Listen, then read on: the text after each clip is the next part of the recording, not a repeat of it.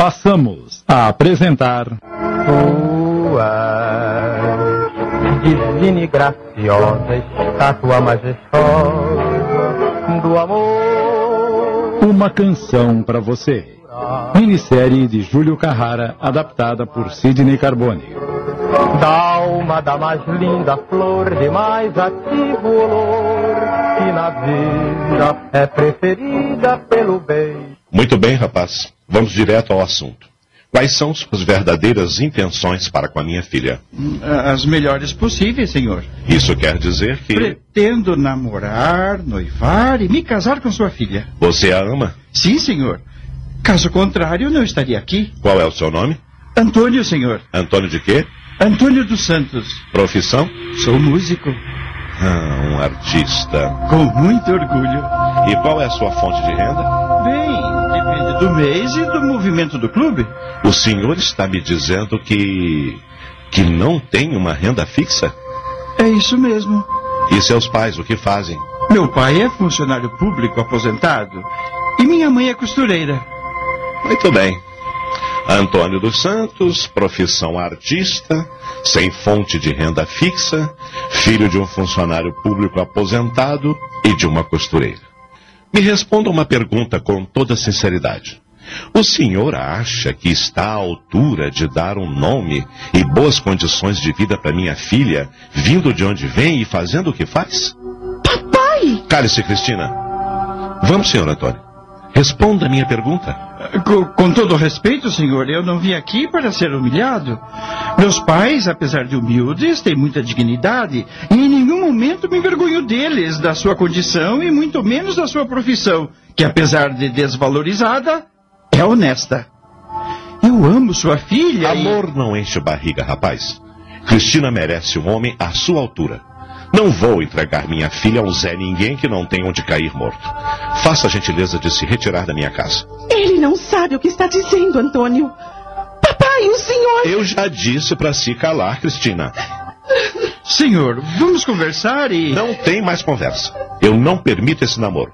E agora, rua, seu vagabundo. E ai de você se ousar se aproximar da minha filha. Eu vou embora, senhor. Mas não vou desistir de Cristina. Vou lutar por ela enquanto tiver forças. E nem o senhor e nem ninguém irão me impedir. O senhor não devia ter feito isso, papai. Não devia. Assunto encerrado. Não quero mais ouvir falar o nome desse sujeito nesta casa. Vamos, rapaz. Fora desta casa. Meu pai havia mexido com os brios de Antônio. Ele era calmo, mas virava um bicho quando alguém o feria. Eu tive muito medo de perdê-lo devido à atitude do velho. Mas antes de sair, ele colocou as mãos em meu rosto e disse baixinho: Eu virei te buscar e lutarei com todas as armas para ficarmos juntos. Minha mãe estava tão tensa que começou a sentir fortes dores de cabeça. Os olhos de meu pai estavam esbugalhados de ódio. Nossos olhares se cruzaram e eu, somente com o olhar, o censurei. Ele não tinha o direito de impedir a minha felicidade. Subi para o meu quarto sem dizer uma palavra.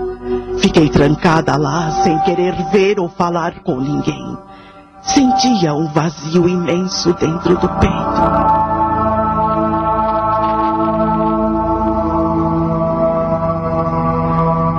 Dois dias se passaram e nenhum sinal de Antônio.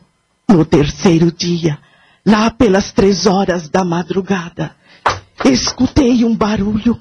Acendi o abajur, levantei-me, espiei pela janela e vi Antônio, que havia pulado o muro da casa e estava na minha sacada.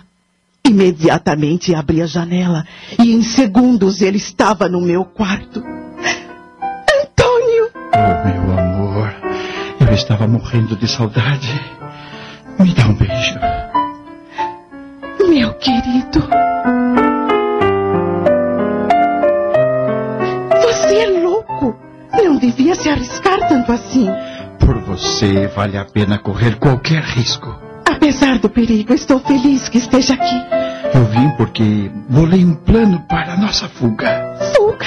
É a única maneira de ficarmos juntos, Cristina. Você vem comigo? Sim, eu vou, mas. Mas para onde? Isso agora não importa. Só peço que confie em mim. Mas. Vamos fugir agora? Não, agora não. Amanhã à noite eu volto para te pegar. Arrume as malas e fique preparada. Já está tudo esquematizado. Explique-se melhor. Agora não há tempo para isso. Amanhã eu virei te buscar. Oh, meu amor, eu te amo tanto. Eu também te amo. Me dá um beijo de despedida.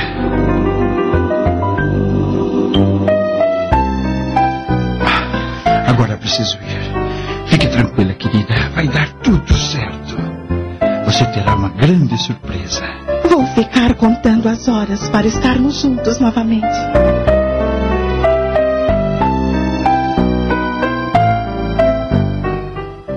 Assim que Antônio se foi, comecei a arrumar minhas malas, ou melhor, uma mala. Coloquei nela algumas peças de roupas e alguns objetos pessoais, mais nada. Escrevi uma carta explicando o motivo da fuga que pretendia deixar sobre a penteadeira. No dia seguinte, desci para o café da manhã toda sorridente. Bom dia, papai. Bom dia, mamãe. Bom dia. Bom dia. Sente-se que vou servir o seu café, filha. Deixe que eu mesma me sirvo, mamãe. hum, que omelete cheiroso. Deve estar uma delícia. Amanheci morta de fome. Nossa, você acordou bem humorada hoje, hein? Posso saber o motivo? Estou feliz, mamãe. Muito feliz. Pelo visto, já se esqueceu daquele vagabundo. É isso, filha? É, papai. O senhor estava coberto de ração quando não permitiu meu namoro com ele. Eu sei das coisas, Cristina. Fiz isso para o seu bem. Eu sei. E agradeço ao senhor por isso. E o que te fez mudar de ideia em relação a ele da noite para o dia? Ora, mamãe, eu pensei muito. Acha que vou deixar o conforto que tenho aqui, comendo do bom e do melhor para viver em condições precárias, numa periferia qualquer e correndo o risco de passar a ter fome? Quem trocaria uma pomba por um corvo? Sabe as palavras, minha filha. Sabe as palavras. Fiz o jogo de papai direitinho.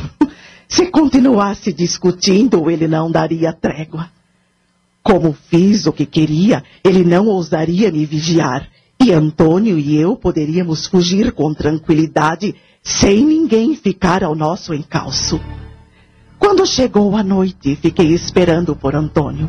As horas avançavam e minha angústia aumentava porque ele não aparecia.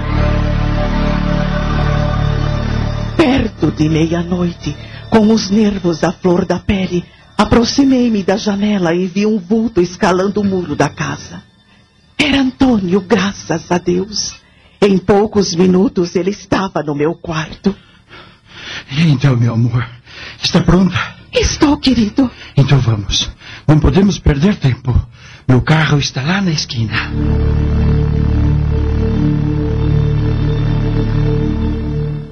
Estamos apresentando uma canção para você.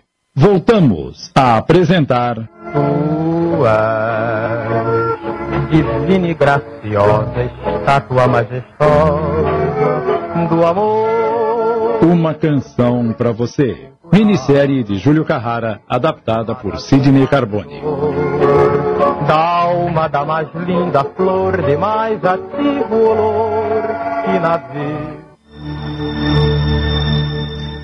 Mas como vou descer daqui, Antônio? Eu te ajudo. Mas é muito alto. Apoie-se em mim e não tenha medo. Não vou deixar você cair. Vamos! Oh, droga! Derrubei o vaso de folhagem. Que barulho foi esse? Cláudio, você está acordado? Acordei com o barulho. O que foi? Não sei, mas me pareceu vir do quarto de Cristina. Eu vou ver o que aconteceu. Cuidado, pode ser um ladrão. Se for, vai se ver comigo. Eu vou com você. Você vai ficar aí, deitada e quieta. Isso é coisa para homem.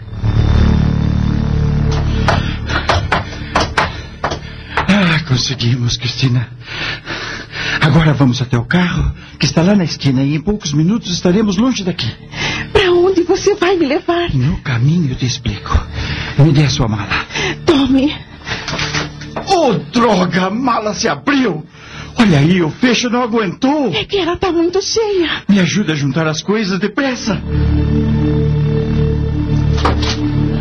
Cristina, minha filha, que barulho foi esse que. Ué, não está no quarto? Joana! Joana, vem aqui depressa! Onde terá ido essa menina a uma hora dessas? O que foi, Cláudio? A Cristina sumiu.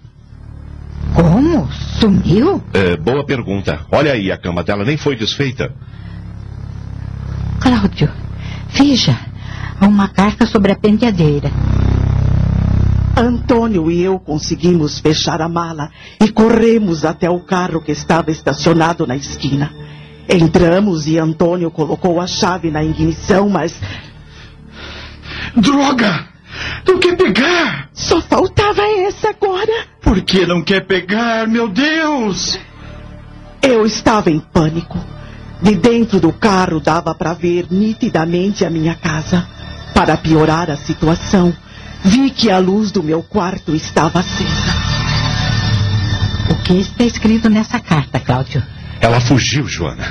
Ela e aquele vagabundo miserável. Fugiram? Mas hoje de manhã ela disse que não queria mais saber dele. Conversa fiada. Ela fez aquela cena para nos enganar. Ai. O que Ai, foi? minha cabeça começou a doer. Parece que vai explodir.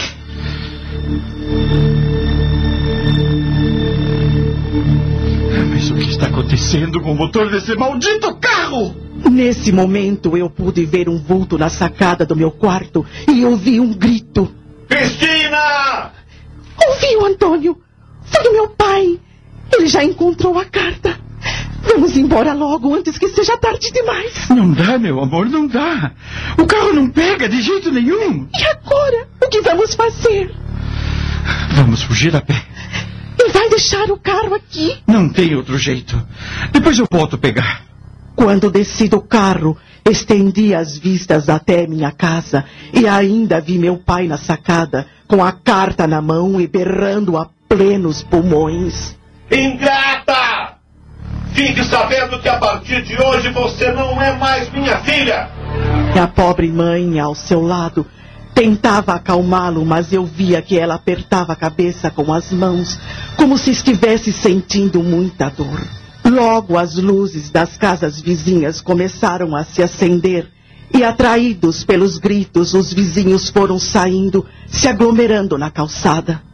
Antônio pegou minha mão e, carinhoso como sempre, disse: Eu não queria que fosse assim. Mas agora é tarde para lamentar. Vamos, meu amor.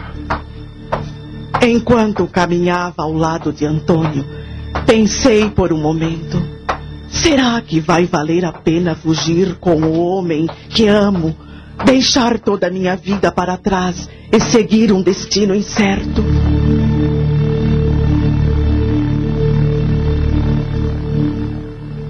Quando já estávamos bem longe de minha casa, ainda muito nervosa, eu pedi a Antônio que parássemos um pouco. Estava muito cansada. Desculpe, meu amor, o imprevisto. Eu não sei o que aconteceu com aquele carro. Ele estava funcionando tão bem. Não se preocupe mais com isso. Ei, o que é isso? Você está chorando? É que. Não sei se tomei a atitude certa. Está arrependida? Quer desistir? Eu estou confusa, Antônio. Quero e não quero. Você ouviu a voz do meu pai gritando que eu não era mais sua filha. Isso me rasgou o coração. Eu não tenho mais ninguém. Como não? Você tem a mim. Eu não quero ser um fardo para você. Me dá um abraço. Deixe de pensar bobagem, minha querida. Você nunca será um fardo para mim. Fiz tudo isso porque te amo e quero viver ao seu lado para sempre. Jura que isso é mesmo verdade? Juro. A vida da gente parece, sei lá, um, um labirinto cheio de caminhos para escolhermos. Tenho medo de ter escolhido o caminho errado e quebrar a cara. Pode ter certeza que você escolheu o caminho certo, Cristina. Juntos, somos bastante fortes para enfrentar o mundo e nada vai nos desunir. É triste ter que deixar tudo para trás e começar de novo. Faz parte da vida. O mundo pertence a quem se atreve e a vida é muito bela para ser ser insignificante.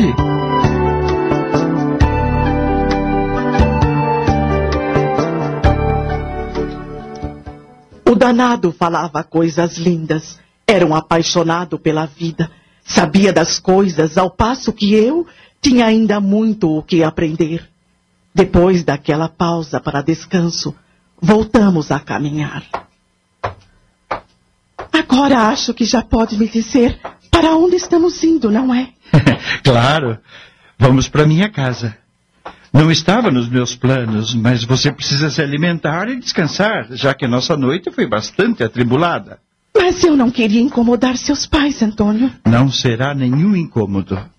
Minha casa é simples. Não oferece o conforto que você tinha na sua, mas. Você acha que eu ligo para essas coisas? Estando com você, qualquer lugar será o paraíso. Meus pais vão gostar muito de te conhecer. Pode ter certeza. Acabamos de apresentar. Tu divina e graciosa, estátua majestosa do amor. Uma canção para você. Minissérie de Júlio Carrara em 10 capítulos, adaptação de Sidney Carbone. Da alma da mais linda flor, de mais ativo olor, que na vida é preferida pelo beija-flor. Passamos a apresentar. Tu és divina e graciosa, estátua majestosa do amor. Uma canção para você. Minissérie de Júlio Carrara, adaptada por Sidney Carbone. Da alma da mais linda flor, de mais ativo olor, que na vida é preferida pelo bem. Agora acho que já pode me dizer para onde estamos indo, não é? claro. Vamos para minha casa. Não estava nos meus planos, mas você precisa se alimentar e descansar, já que nossa noite foi bastante atribulada. Mas eu não queria incomodar seus pais, Antônio. Não será nenhum incômodo. Minha casa é simples, não oferece o conforto que você tinha na sua, mas. Você acha que eu ligo para essas coisas? Estando com você, qualquer lugar será o paraíso. Meus pais vão gostar muito de te conhecer. Pode ter certeza. E eu a eles.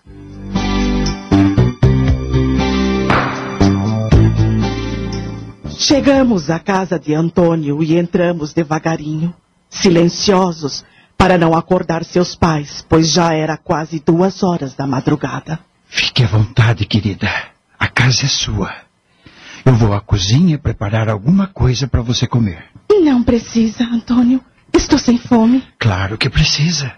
Antônio? Era a voz de Dona Ruth, a mãe de Antônio, que havia acordado. Eu fiquei tensa, pois não sabia como iria ser recebida. Não demorou e ela estava na sala. Ah, você não está sozinho? Ah, não, mamãe. Trouxe uma pessoa para a senhora conhecer. Adivinhe quem é? Acho que não vou precisar fazer muito esforço. É a Cristina, não é? Sim. Cristina, minha namorada. Uh, Cristina, esta é a Dona Ruth, minha mãe. Muito prazer, Dona Ruth. O prazer é todo meu. Você é uma moça muito bonita. Obrigada. O Antônio me falou muito bem de você. E agora vejo que ele não exagerou. Sinto-me lisonjeada. Bem, fiquem à vontade. Eu só me levantei para tomar um copo d'água. Mamãe, tem alguma coisa para a gente comer na cozinha? Estamos com fome. No armário tem um pão caseiro que eu fiz hoje à tarde. E na geladeira tem presunto e uma jarra de suco de laranja. Sentem-se aí. Eu vou servir vocês. Não precisa, mamãe. Tome sua água e vá se deitar que eu me viro. Imagine, eu faço questão de fazer os sanduíches para vocês. Esperem só um instante. Dona Ruth era um amor de pessoa. Cheguei a ficar sem graça com tanto carinho que recebi dela. Após comermos, Antônio explicou à mãe tudo o que havia acontecido. É evidente que ela ficou um tanto perplexa, pois ignorava os planos do filho. Mas no final aceitou e fez questão de dizer que eu era muito bem-vinda àquela casa. Entretanto, as palavras de meu pai ofendendo Antônio não me saíam da cabeça. Você acha que está à altura de dar um nome e boas condições de vida para minha filha, vindo de onde vem e fazendo o que faz? Claro que Antônio tinha condições. Ele era batalhador e lutava por aquilo que acreditava. Enquanto eu me remoía nesses pensamentos, nem percebi que Dona Ruth saiu da sala. Só me dei conta quando ouvi sua voz carinhosa me dizendo: Você vai dormir no quarto do Antônio, Cristina. Eu já troquei as cobertas. Muito obrigada, Dona Ruth. Vá descansar, filha. Você deve estar exausta. Eu te acompanho, meu amor. Que entrei no quarto, não resisti e caí na cama. Antônio me cobriu, me deu um beijo e depois pegou um cobertor no armário e fez menção de sair. Aonde você vai? Pro sofá da sala. Não, Antônio. Que bobagem. Pode ficar aqui. Não fica bem para uma moça solteira dormir num quarto com um rapaz. Não vejo nada demais. Eu também não, mas é uma questão de respeito. Eu tenho certeza que você não irá me faltar com o respeito. Fique, por favor. Bem, se é assim.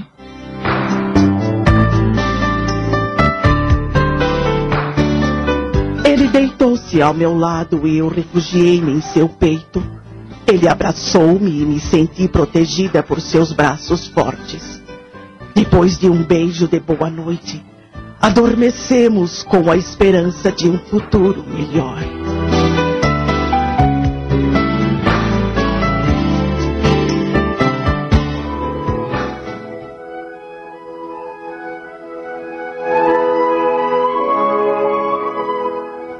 No dia seguinte, quando acordei, não vi Antônio a meu lado. De repente, a porta se abriu e ele entrou trazendo uma bandeja com o café da manhã. Bom dia. Olha só o que preparei para você. Antônio, desse jeito eu vou acabar ficando mal acostumada. Tenha certeza que eu sempre a tratarei como uma rainha. E eu que achava que não existissem mais homens românticos. Vamos deixar de conversa e trate de se alimentar. Nossa, quantas coisas gostosas! Nem sei por onde começar. Que tal pelo suco de laranja? Quando terminei o café da manhã. Cristina, eu estive pensando. No quê? eh, Na realidade, eu quero te fazer uma proposta Que proposta? de casamento. Ca- casamento? Exatamente. Você aceita se casar comigo? É claro que eu aceito, mas. Hum, mas o quê? Bem, isso não é tão simples. Para se casar é preciso dinheiro. Por que não esperamos mais um pouco? Eu vou arrumar um emprego e então poderei te ajudar nas despesas da casa. Dinheiro não é problema. Eu tenho umas economias guardadas no banco. Não é lá grande coisa, mas eh, dá para começar. E onde vamos morar? Aqui com seus pais? Não.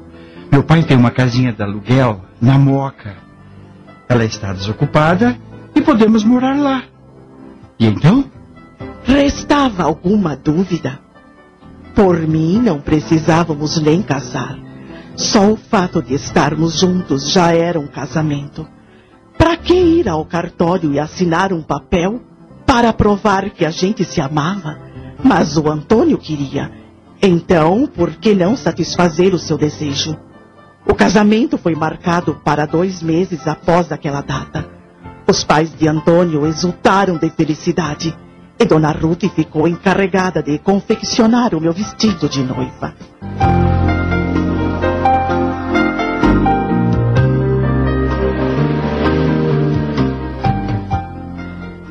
Nessa tarde, faltando uma semana para o casamento, eu estava provando meu vestido para Dona Ruth fazer uns ajustes quando Antônio inesperadamente entrou na sala de costura. Cristina! Como você está linda, meu amor! Antônio! Ai, meu Deus! Você não devia ter entrado sem bater, meu filho. Não sabe que o noivo não pode ver a noiva com o traje nupcial antes da cerimônia que dá azar? Ora, que bobagem, mamãe! Não é bobagem, não. Isso é superstição de gente velha. Pois os velhos é que sabem das coisas. Oh, nós é que vamos fazer a nossa sorte. Não é mesmo, meu amor? Vamos, vamos. Vá dar uma volta e não entre mais aqui. está bem, dona Ruth, está bem. Não precisa ficar zangada. Essas mulheres têm cada uma.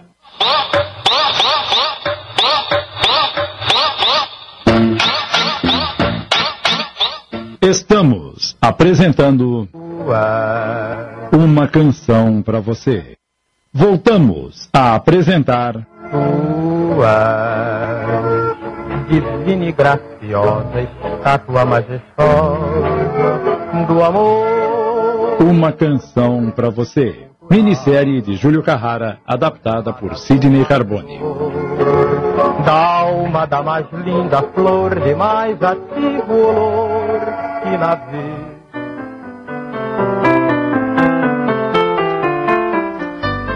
Novembro de 1968. Enfim chegou o grande dia. Eu estava muito ansiosa. No período da manhã fomos ao cartório e assinamos toda a papelada. A cerimônia religiosa estava marcada para o final da tarde. Antônio foi para a casa da Moca com Wagner, seu amigo, onde deveria se preparar. E eu fiquei na casa de seus pais para Dona Ruth me vestir. Não é porque eu fiz, mas o seu vestido ficou maravilhoso, Cristina. Agora vamos prender a Grinalda. Estou tão ansiosa. Ai, ande logo, por favor, Dona Ruth. Então pare de agitar a cabeça. Eu não quero chegar atrasada ao meu casamento. Toda noiva chega atrasada, minha querida. Eu estava morrendo de curiosidade para saber como Antônio estava se comportando. Me diga como é que eu estou, Wagner. O terno não está amarrotado, não é? Imagine, você está ótimo. Não minta pra mim. Eu estou bem mesmo. Claro que está. Não encana, cara. Você tem um cigarro aí? Ué, você não fuma? É que, é que estou muito nervoso, ansioso. Olhe, olha só como as minhas mãos estão tremendo.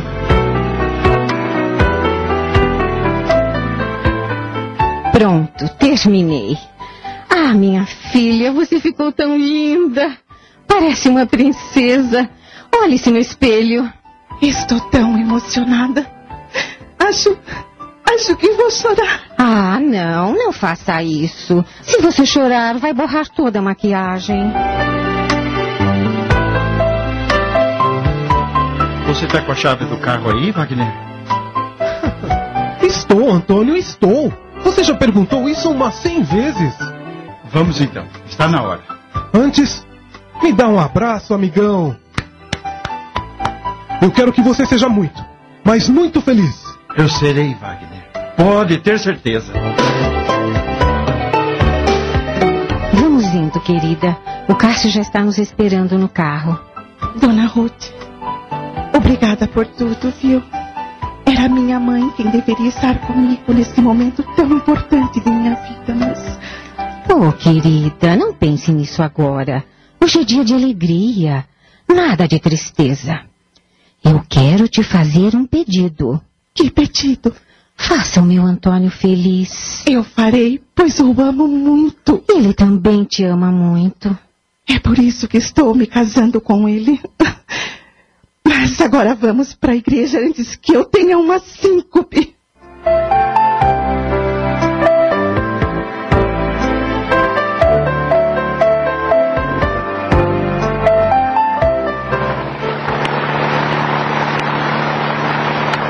Caminho da igreja fui refletindo sobre a minha vida.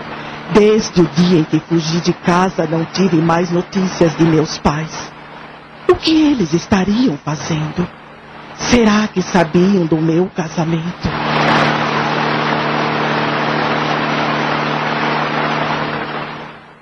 Assim que o carro estacionou na frente da igreja, Wagner, o amigo de Antônio, já estava esperando. Ele me conduziria até o altar. Entramos na igreja. Ao pé do altar, Wagner me entregou a Antônio, que estava tão bonito e irradiava alegria. A cerimônia teve início. Quando o padre perguntou se alguém tinha alguma coisa contra aquele matrimônio, que falasse ou se calasse para sempre, intuitivamente, Antônio e eu olhamos para trás e senti um frio na espinha quando vi meu pai sentado num dos bancos, sozinho. Seu olhar era frio de reprovação, como se quisesse dizer: Eu tenho. Trêmula, eu disse baixinho a Antônio. Meu pai veio, Antônio. Ele vai acabar com o nosso casamento. Ele não vai ter coragem de fazer isso. Vai sim. Você não o conhece. Calma, calma. O padre repetiu a frase, mas para meu alívio, meu pai permaneceu calado. Apenas baixou a cabeça como se quisesse chorar. A cerimônia prosseguiu e por fim fomos abençoados com a típica frase: Eu vos declaro marido e mulher.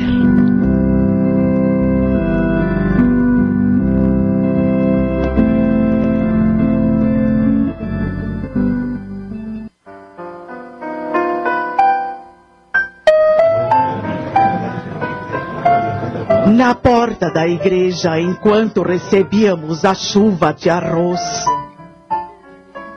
Viva os noivos! Quando descemos as escadas da igreja para nos dirigirmos ao carro, meu pai surgiu à nossa frente. Cristina, preciso falar com você. Fale, papai. Aqui não. Vamos para o pátio da igreja, longe de toda essa gente. Só se o meu marido for junto. Ah, tudo bem, ele pode vir. Fomos até o pátio. Notei que meu pai estava muito tenso e perguntei o que estava fazendo ali. Eu vim trazer um recado de sua mãe. E por que ela não veio pessoalmente? Porque não pôde. Não pôde por quê? Sua mãe está entrevada numa cama. O quê? Explique essa história direito. Joana está com aneurisma e condenada. O senhor está falando sério? Não tenho por que mentir. Ai, meu Deus! Minha mãe condenada! Calma, meu amor, calma. Os médicos fizeram de tudo para salvá-la, mas não tem mais jeito. Só resta esperar. Eu não posso acreditar numa coisa dessas. Pobre da minha mãe. Eu também levei um certo tempo para acreditar. Só estou aqui por causa dela. Quero que saiba que pouco estou me importando com você e esse sujeito, e nem o que será de sua vida daqui para frente. Eu vou passar por cima do meu orgulho abrindo as portas da minha casa para você, porque sua mãe só vai conseguir descansar em paz quando se despedir de você. Bem, já fiz a minha parte, o recado foi dado. Até logo. E ele se afastou sem olhar para trás. Antônio me abraçou, me aconchegou ao seu peito, afagando meus cabelos, silencioso, para que eu pudesse chorar sem ser notada pelas pessoas. Não demorou muito e Dona Ruth e o seu Cássio vieram ao nosso encontro. Mas o que é que vocês estão fazendo aqui? Tá todo mundo esperando para a festa? Eu liguei lá pro sítio e já tá tudo preparado. Mataram um boi e um porco gordo. Tem carne para sustentar um batalhão. Papai, nós não vamos para a festa. Como não vão? Que história é essa, meu filho? A Cristina não está bem. O que você tem, minha filha? Ela está um pouco indisposta. Vão vocês para a festa e peçam desculpas aos convidados. Digam a eles que nós já viajamos. Eu vou levar a Cristina para casa. Vocês estão precisando de alguma coisa? Peça pro Wagner vir até aqui, por favor. Antônio nunca deixou que os nossos problemas afetassem os outros. Em festas de casamento, quem mais se diverte são os convidados. Então, que importância teria se lá estivéssemos ou não? Assim que recebeu o recado, Wagner veio ao nosso encontro. O que você deseja, Antônio? Por favor, traga o carro até aqui. Vocês estão com umas caras? O que houve? Cristina não está bem, mas depois eu explico. Vá buscar o carro.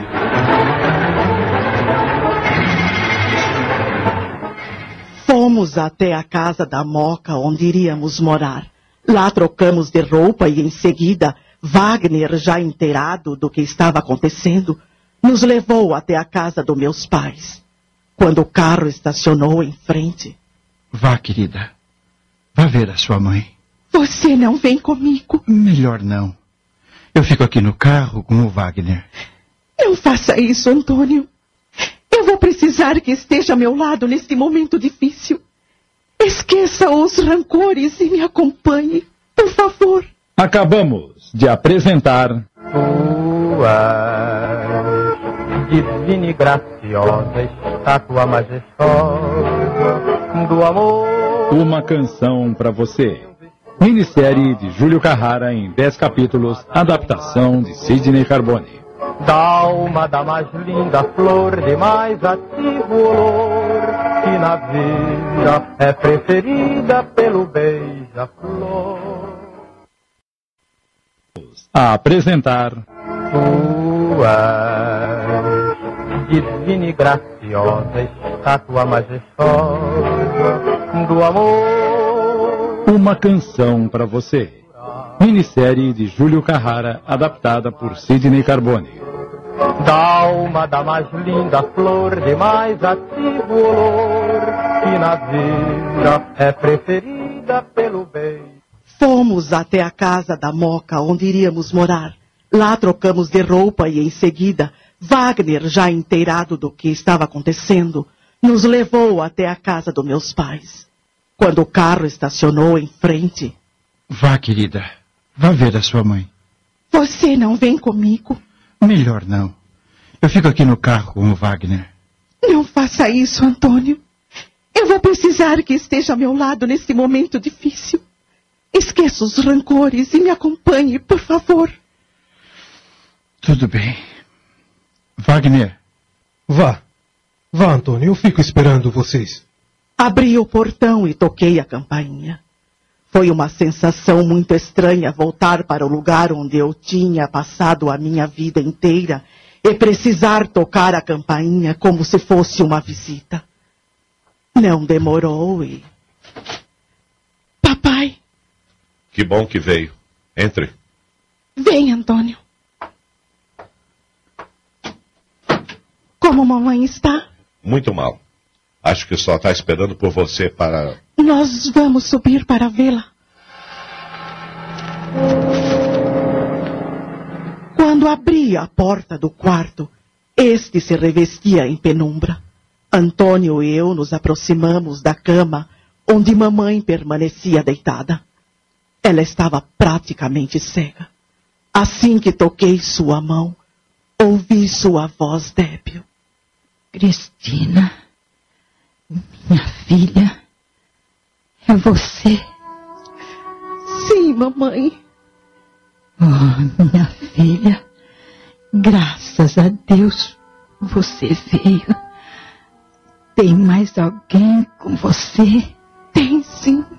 O Antônio, meu marido. Oi, dona Joana. Antônio, me dê a sua mão.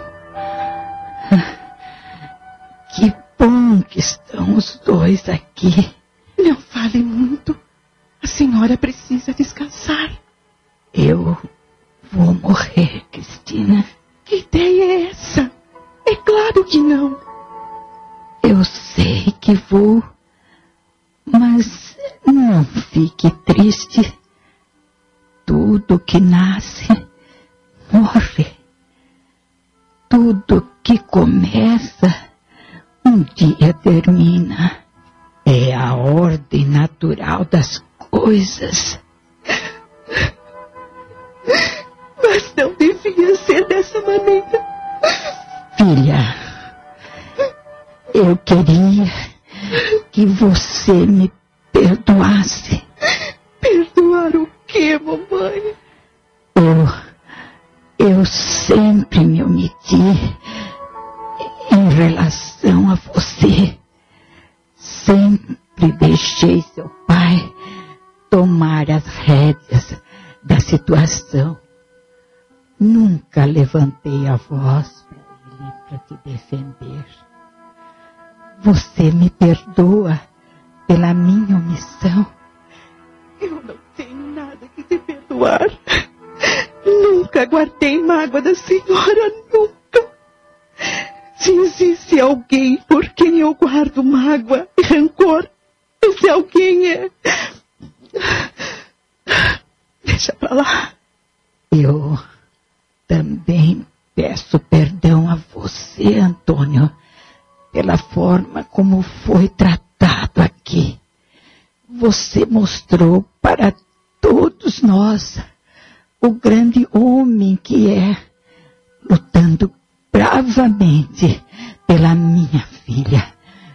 Por esse motivo, ganhou meu respeito e simpatia. Obrigado, dona Joana. Mas, por favor, não se esforce tanto. Isso não é bom. Realmente,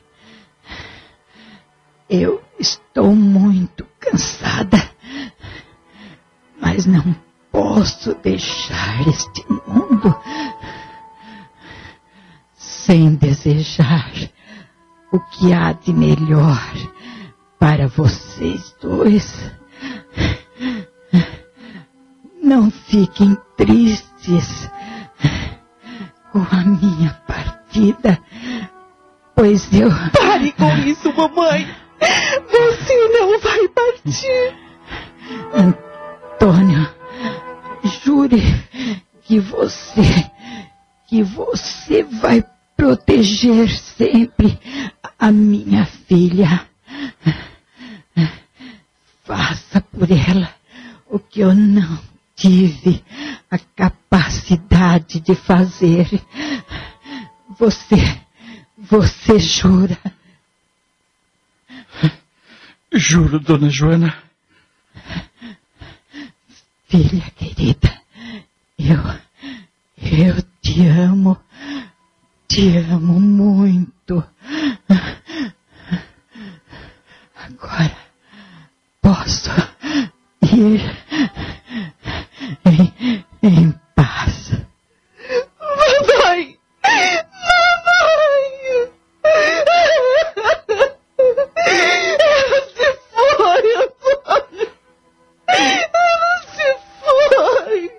Que Deus a receba em sua eterna morada.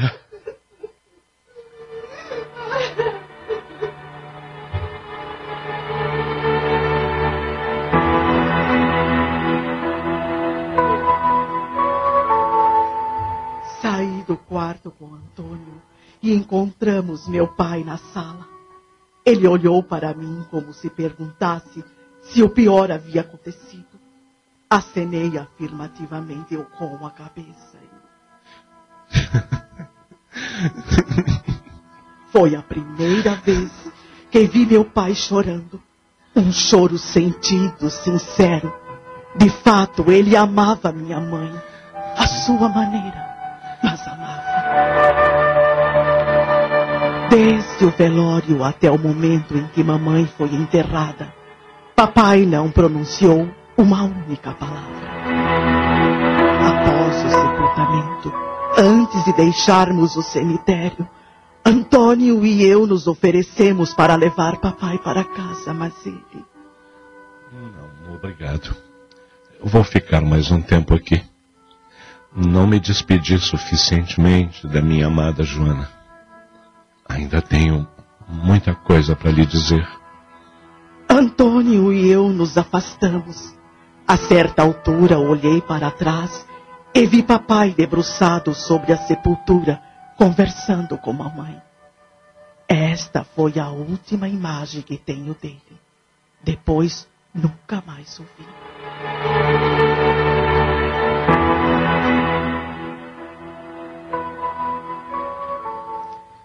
Quando chegamos em casa, fomos diretamente para o quarto. Deitei-me na cama, triste e exausta. Antônio me deu um beijo carinhoso e disse: Descanse, meu amor.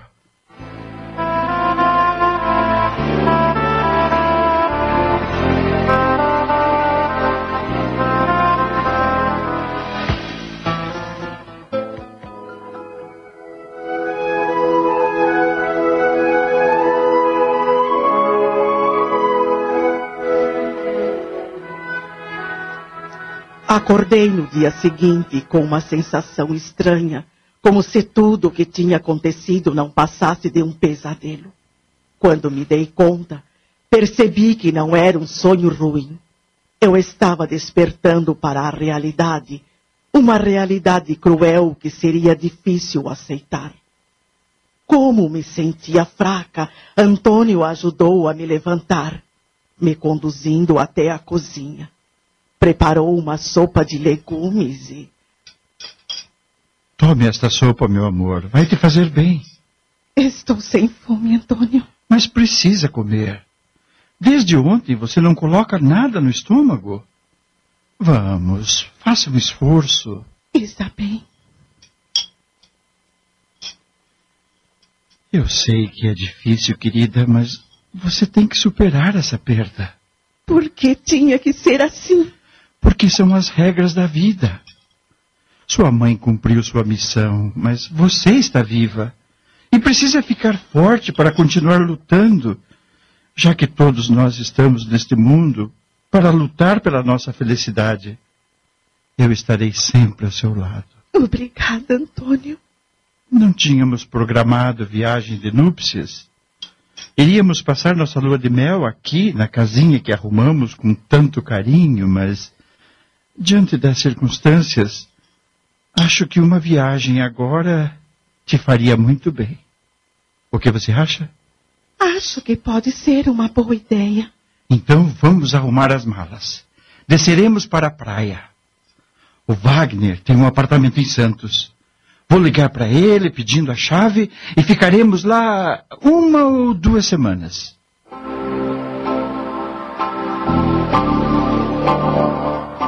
Na tarde daquele mesmo dia, chegamos a Santos e nos instalamos no apartamento cedido pelo Wagner. Assim que desfizemos as malas, saímos a caminhar pela praia. Quando pisei na areia, senti minhas energias se revigorarem. Antônio estava muito carinhoso e tudo fazia para que eu descontraísse. Caminhamos por quase uma hora. Depois nos sentamos na areia para assistir ao pôr do sol. Esse espetáculo maravilhoso é o meu presente para você, Cristina. Ah, meu querido, só você para me proporcionar momentos como este. O pôr do sol é tão lindo.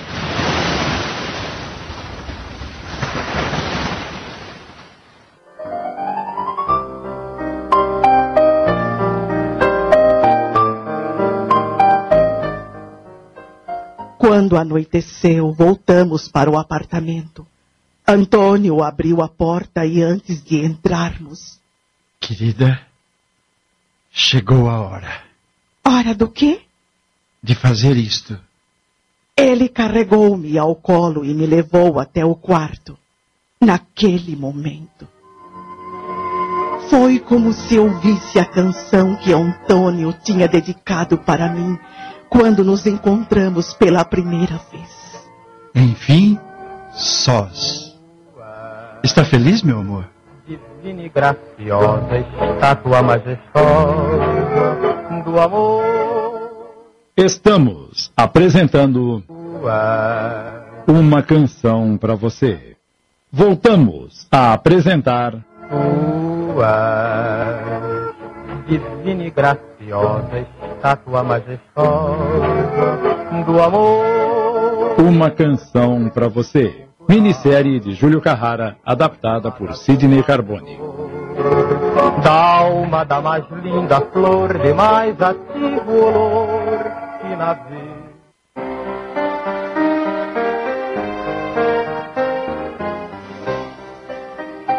Claro que eu estava feliz, mas ao mesmo tempo tensa. Afinal, era a primeira vez que eu me entregaria a um homem. Tentei fazer com que sobressaísse apenas a minha felicidade, mas Antônio percebeu o meu nervosismo. O que há? Eu. Eu estou com medo. Não precisa ter medo. É que. Eu não sei como me comportar. Estou nervosa, confusa. Se confiar em mim, esses sentimentos vão deixar de existir. Eu sou seu marido e te amo. Não se esqueça disso. Ele se mostrou dócil e atencioso. Cada abraço vinha acompanhado de um milhão de beijos. E ali, naquele quarto, junto com o homem da minha vida, eu me transformei em mulher. Nossas almas se fundiram e nos tornamos uma só pessoa.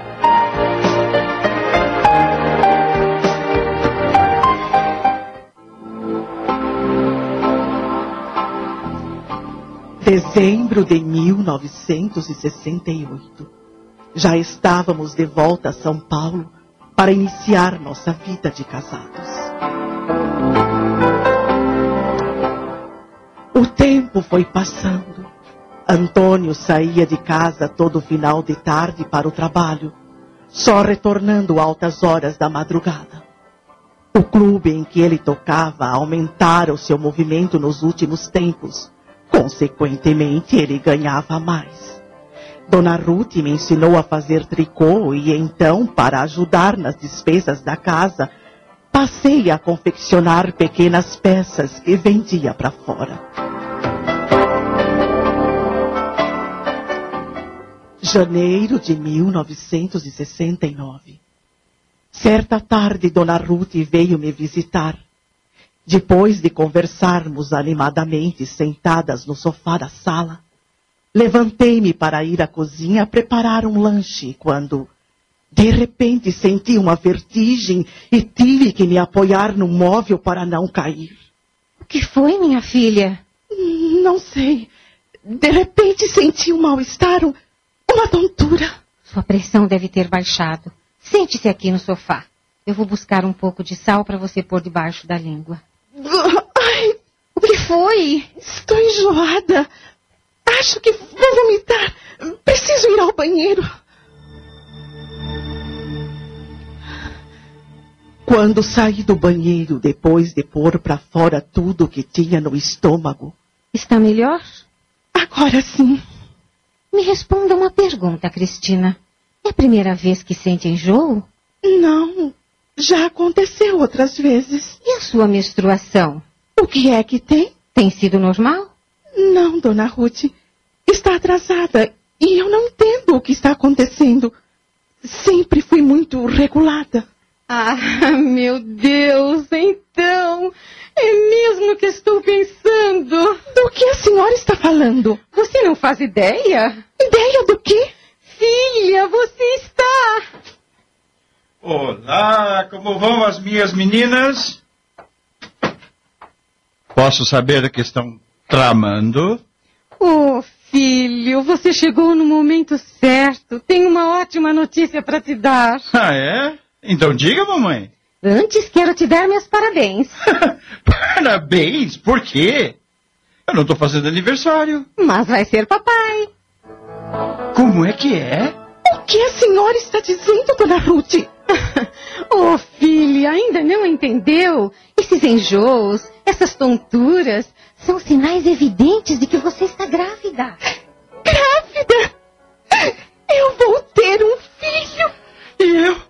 Eu vou ser papai! Papai! Antônio exultou de alegria. Tomou-me em seus braços, beijou-me com ternura e rodopiou comigo, me deixando tonta. Era muita felicidade. No dia seguinte, nos dirigimos ao médico para realizar os exames, a fim de constatar se eu estava mesmo grávida. Três dias depois, fomos buscar os resultados. E então, doutor? Qual foi o resultado? Eu estou ou não estou grávida? Abra a senhora mesmo o envelope. Aqui está. Obrigada. E então, querida? Positivo, Antônio. Nós vamos ter um filho. Ah, meu Deus! Obrigado! Obrigado! Parabéns, papai, parabéns, mamãe. Agora é cuidar dessa gestação para que o bebê nasça forte e sadio. E nada de fazer muito esforço, hein, dona Cristina? Claro, doutor. Pode deixar que eu não vou descuidar dela um só minuto. Agora vão em paz.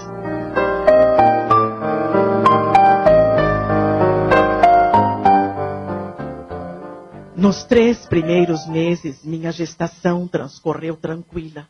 Antônio exagerava nos cuidados que tinha comigo. O que é que a senhora está fazendo?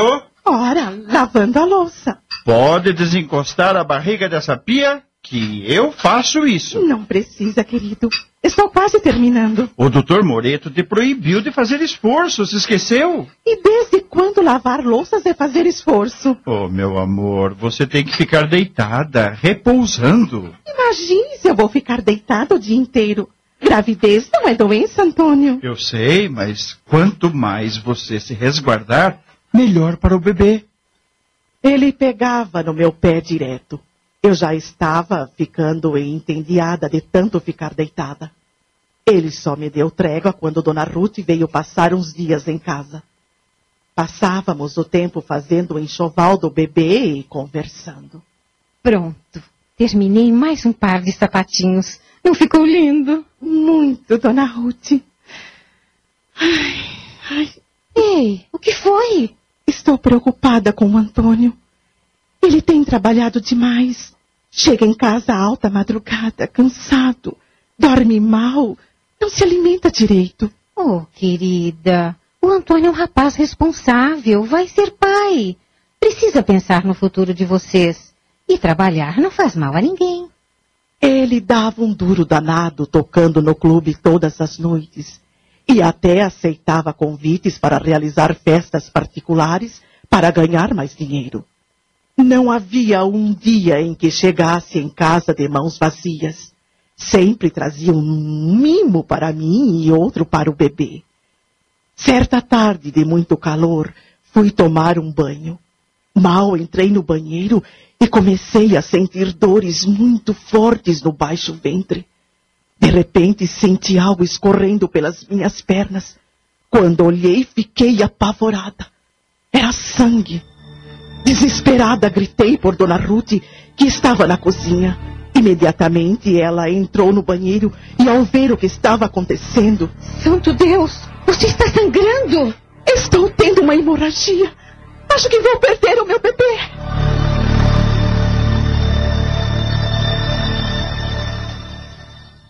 Acabamos de apresentar. Tua divina e graciosa estátua majestosa do amor. Uma canção para você. Minissérie de Júlio Carrara em 10 capítulos, adaptação de Sidney Carbone. Da alma da mais linda flor, de mais ativo olor, que na vida é preferida pelo beija-flor. Passamos a apresentar. Tua divina graciosa estátua majestosa do amor. Uma canção para você. Minissérie de Júlio Carrara, adaptada por Sidney Carbone. Da alma da mais linda flor, de mais ativo olor, que na vida é preferida pelo beijo. Certa tarde de muito calor, fui tomar um banho. Mal entrei no banheiro, comecei a sentir dores muito fortes no baixo ventre. De repente, senti algo escorrendo pelas minhas pernas. Quando olhei, fiquei apavorada. Era sangue. Desesperada, gritei por Dona Ruth, que estava na cozinha.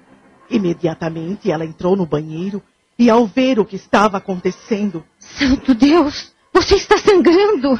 estou tendo uma hemorragia. Acho que vou perder o meu bebê. Calma, filha. Não se desespere que é pior. Ligue para o Antônio. Ele está no clube ensaiando. O clube não ficava longe de casa. E em menos de 20 minutos Antônio chegou. Carregou-me no colo, me pôs no carro e rumamos para o hospital.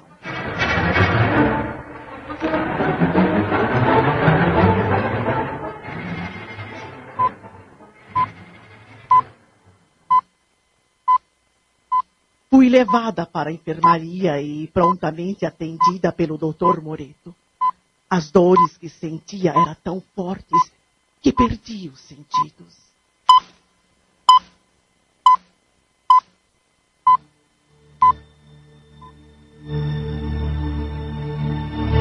Quando abri os olhos horas depois, estava num quarto do hospital.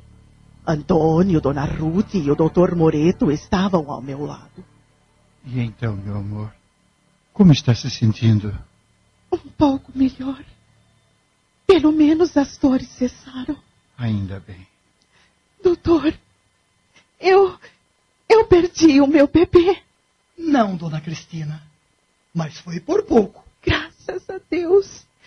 Por que foi acontecer aquilo, doutor?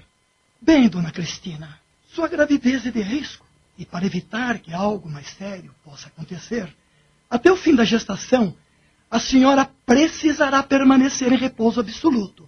Caso contrário, tanto a senhora quanto o bebê correrão sério risco. A partir de então, Antônio triplicou os cuidados para comigo. Não me deixava fazer nada. Eu ficava o dia inteiro deitada. Quando precisava ir ao banheiro ou fazer as refeições, ele me pegava ao colo e me levava. Dona Ruth mudou-se temporariamente para nossa casa, a fim de cuidar dos afazeres domésticos. Todas as madrugadas, quando Antônio chegava do clube, embora cansado, coitado, antes de se deitar, sentava-se ao meu lado, pegava o violão e entoava cantigas de amor para mim e de ninar para o nosso filho. Era tão carinhoso, meu inesquecível Antônio. Já pensou no nome que vamos dar a ele? Ele! e se for uma menina? Eu disse ele, me referindo ao bebê. Ah, entendi. Confesso que ainda não pensei nisso. Mas temos que pensar. Logo ele está aí botando a boca no trombone. é verdade. O que acha de fazermos uma relação com nomes masculinos e femininos, hein? Depois, quando ele nascer, a gente escolhe. Excelente ideia. Então vamos começar já. Vou pegar papel e caneta. Passávamos noites e noites relacionando nomes, os mais bonitos, os mais incríveis. O tempo ia passando e minha barriga crescendo cada vez mais. Finalmente, no dia 20 de outubro de 1969, comecei a sentir as primeiras dores. Era madrugada e Antônio estava dormindo. Acordei-o. O que foi, Cristina? Você não está bem? A minha bolsa estourou. Acho que o bebê vai nascer. Ah, meu Deus, o que eu faço? Me ajude a trocar de roupa e me leve para o hospital. É claro, claro. Ao chegar ao hospital, me colocaram numa maca e me levaram diretamente para a sala de parto. Antônio acompanhou o trajeto, me dando força e coragem. Fique calma, meu amor. Fique calma. Vai dar tudo certo. Vou ficar rezando por você. Eu te amo muito. Eu também te amo muito.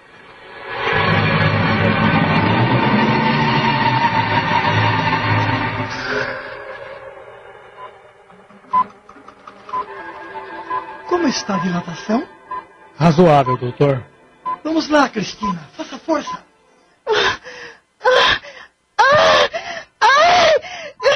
Estou sentindo muitas dores. Não consigo. Consegue sim. Tente outra vez.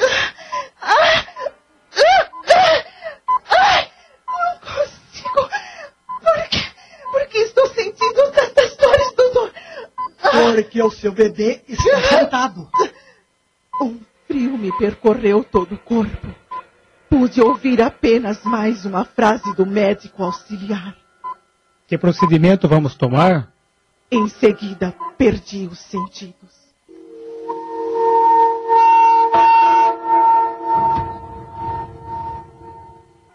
Senhor Antônio? E então, doutor, nasceu meu filho? Infelizmente, ainda não. O que há, doutor? Não estou gostando do seu jeito. Bem, isso não é muito normal, mas acontece. Acontece? O quê? A posição em que o bebê se encontra na barriga de Dona Cristina é complicada. Ele está sentado. Sentado? E, e, e o que isso quer dizer? Que vai ser um parto difícil. Mas há riscos para minha esposa e para a criança? Sim, senhor Antônio. Eu não acredito. Eu não acredito que isso esteja acontecendo. Acalme-se, por favor. Vamos fazer tudo que for possível para salvar os dois. Mas se não conseguirmos, lembre-se que a vontade de Deus é a que prevalece. Com licença.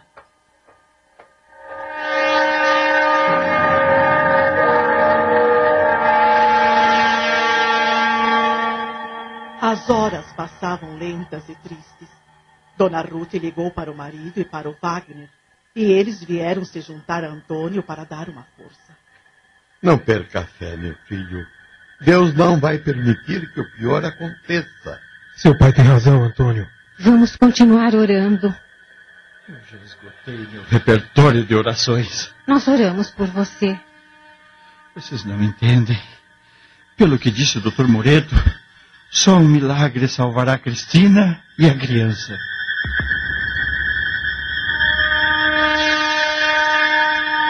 O parto normal estava difícil e a solução que os médicos encontraram foi fazer uma cesariana.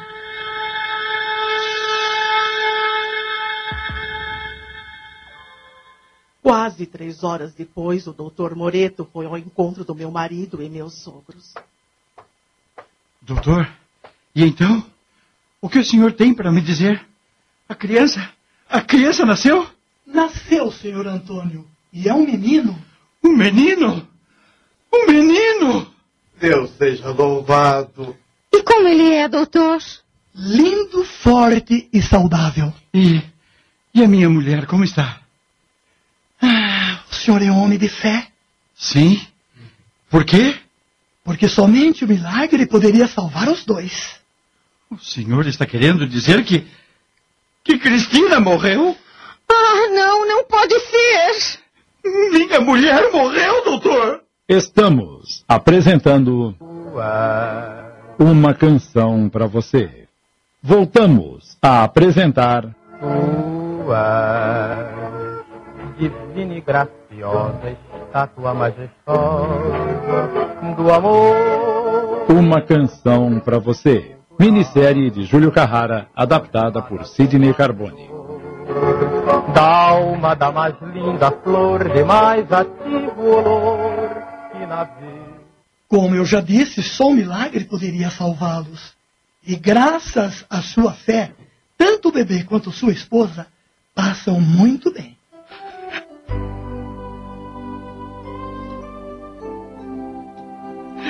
Obrigado. Obrigado, meu Deus. Nós já podemos ver eles, doutor? Ainda não. O bebê está passando por uma dezena de exames e Dona Cristina está sob efeito da anestesia. Quando ela for para o quarto e acordar, daí sim, permitirei a visita. Muito obrigado por tudo, doutor Moreto. A, a propósito, qual é o seu primeiro nome? Daniel. Por quê? Então, em homenagem a quem eu trouxe ao mundo, meu filho também se chamará Daniel. Ora, eu. Eu me sinto muito lisonjeado. Obrigado. Foi dessa maneira que o nosso filho recebeu o nome de Daniel. Quando acordei da anestesia, Antônio, meus sogros e Wagner entraram no quarto felizes e sorridentes. Como você está, meu amor? Estou bem, mas tive muito medo. Eu também, mas agora tudo passou. Você e nosso filho estão sãos e salvos. E onde ele está, querido? Eu ainda não o vi. O Dr. Moreto disse que ele está fazendo alguns exames. Exames para quê? Ele nasceu com algum problema. Não, minha querida. Ele é forte e sadio, me disse o médico. Então, por que está fazendo exames? É um procedimento normal, Cristina. Não se aflinja. Com licença. Ah, olha aí o seu bebê. Parabéns, mamãe. Seu bebê goza de ótima saúde. Deixe-me vê-lo, por favor. Ah, como ele é lindo! Obrigada, meu Deus. É como disse o Dr. Moreto. Um meninão. É forte como um touro. Touro?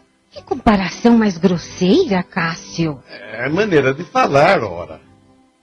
Bem, mamãe, está na hora da primeira mamada. Vamos alimentar esta criança linda? Claro, claro. Vou colocá-lo sobre o seu peito. Assim. Agora é com a senhora. Dê o peito a ele. Estou meio desajeitada. Deixe que eu te ajudo, minha filha. Senhores, procure não falar muito alto para não assustar a criança. Está certo, enfermeira. Daqui a 15 minutos eu virei buscar o bebê. Com licença.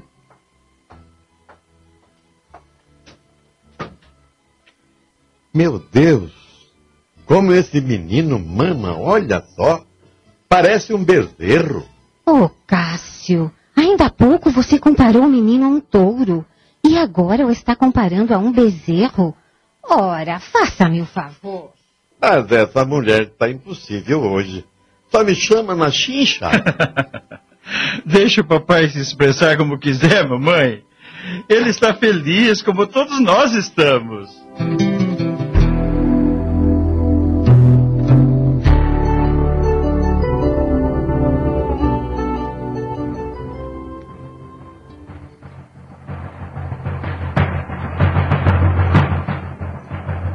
Conforme o tempo passava, o nosso menino crescia cercado de muito amor e carinho. Era uma criança travessa. Quantos vidros quebrados dos vizinhos Antônio e eu não tivemos que pagar. Os anos foram avançando. Março de 1984. Daniel já havia completado 14 anos. Aí vieram os problemas da adolescência. Certa manhã recebemos um telefonema da diretora da escola em quem Daniel estudava. Antônio e eu fomos para lá imediatamente. Somos os pais do Daniel, senhora diretora. Por que mandou nos chamar? Sentem-se, por favor. Algum problema com o nosso filho? O Daniel tem causado grandes transtornos aqui na escola. E gostaria de saber como é o comportamento dele em casa. Existe algum conflito entre ele e os senhores? Não, senhora, conflito algum. Temos as nossas divergências, pequenas discussões, mas isso é perfeitamente normal, já que é adolescente e nem sempre concorda com o que achamos que é melhor para ele. Mas o que realmente está acontecendo, senhora diretora? O Daniel tem se mostrado um garoto muito rebelde.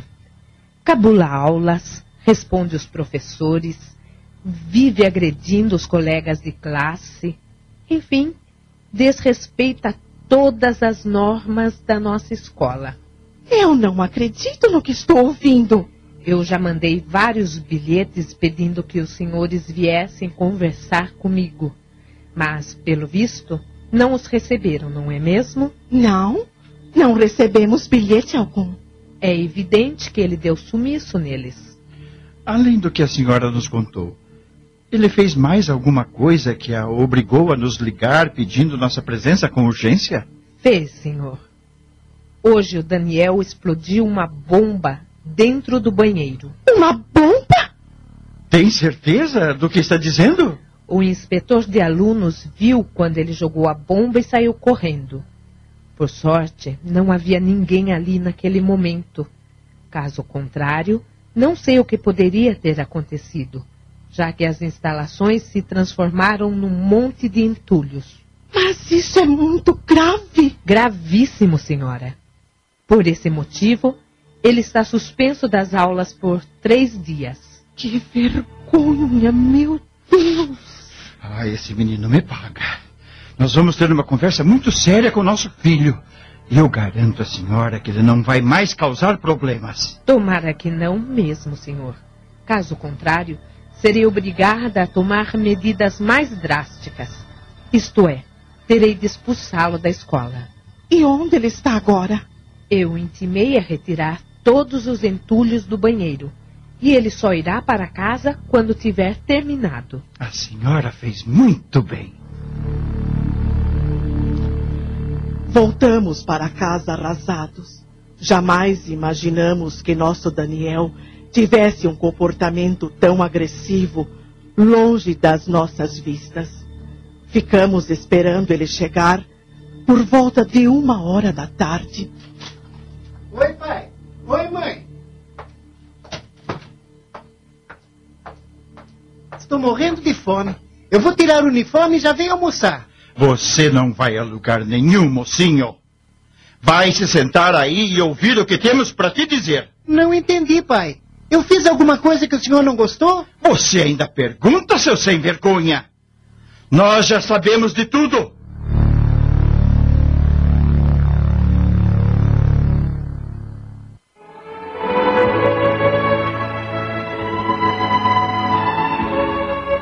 Estes cinco primeiros capítulos deste relato nos colocam diante de fatos familiares, relativamente comuns na vida de todos, com as características naturais que nossas personalidades apresentam.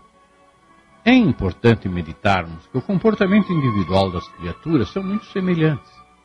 Aqui é o pai intransigente que provoca o afastamento da filha, ignorando-a porque não aceitou sua imposição. De outro lado, o jovem impaciente que não teve o controle de seus sentimentos, provocando situação difícil para os pais de sua amada e desta com relação ao futuro. E na cena final desses capítulos, o jovem filho de Cristina e Antônio pretendendo estar se comportando corretamente. Na sequência da próxima semana, vamos acompanhar problemas e angústias próprios do processo reencarnatório que todos enfrentamos.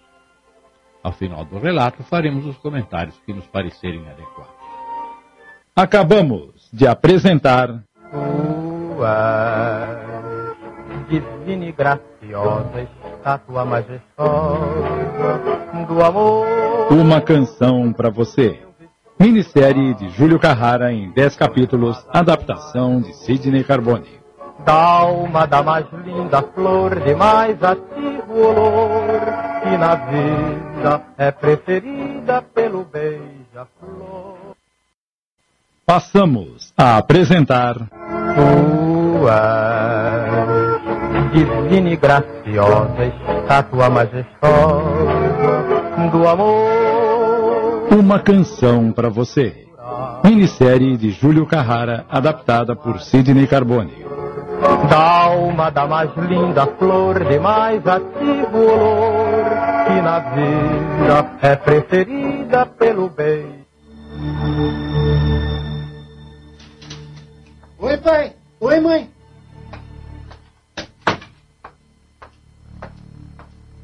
Estou morrendo de fome. Vou tirar o uniforme e já venho almoçar. Você não vai a lugar nenhum, mocinho. Vai se sentar aí e ouvir o que temos para te dizer. Não entendi, pai. Eu fiz alguma coisa que o senhor não gostou? Você ainda pergunta, seu sem vergonha? Nós já sabemos de tudo. Tudo? Tudo o quê? A diretora ligou nos chamando à escola, Daniel. O quê? É isso mesmo que você ouviu. Ela nos contou tudo o que você vem aprontando e a proeza que fez hoje explodindo uma bomba no banheiro. Velha desgraçada. O que você disse? Nada, nada. Onde já se viu fazer uma coisa dessas, Daniel? Você perdeu o juízo, menino. Ah, mãe, foi só uma brincadeira. Brincadeira? Você colocou a vida de seus colegas em risco, seu inconsequente! Não tinha ninguém no banheiro aquela hora. Mas poderia ter. Isso não diminui a sua irresponsabilidade. Você se transformou num vândalo. Foi essa a educação que lhe demos? E agora está suspenso por três dias. E desce por feliz por não ter sido expulso. Nunca imaginei que chegasse a tanto, meu filho.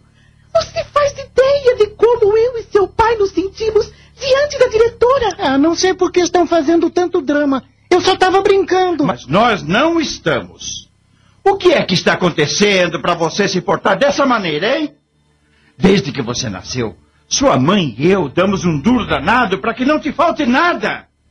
E é com esse comportamento que você paga? Filho, isso não é próprio de um rapazinho de família. É coisa de rebelde sem causa que só quer chamar atenção.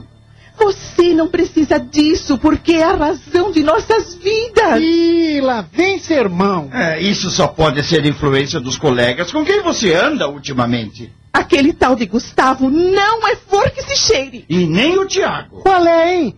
Vão querer escolher os meus amigos agora? Esses meninos não prestam, Daniel. Vivem metidos em confusões. É nosso dever como pais te proteger desses vagabundos que não estudam, não trabalham, não querem nada com nada. Eles não precisam trabalhar. Os pais são ricos. Mas não souberam educar os filhos.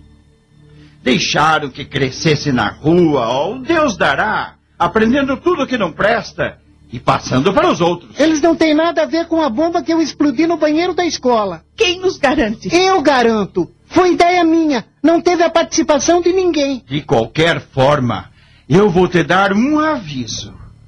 Acabe com essa amizade.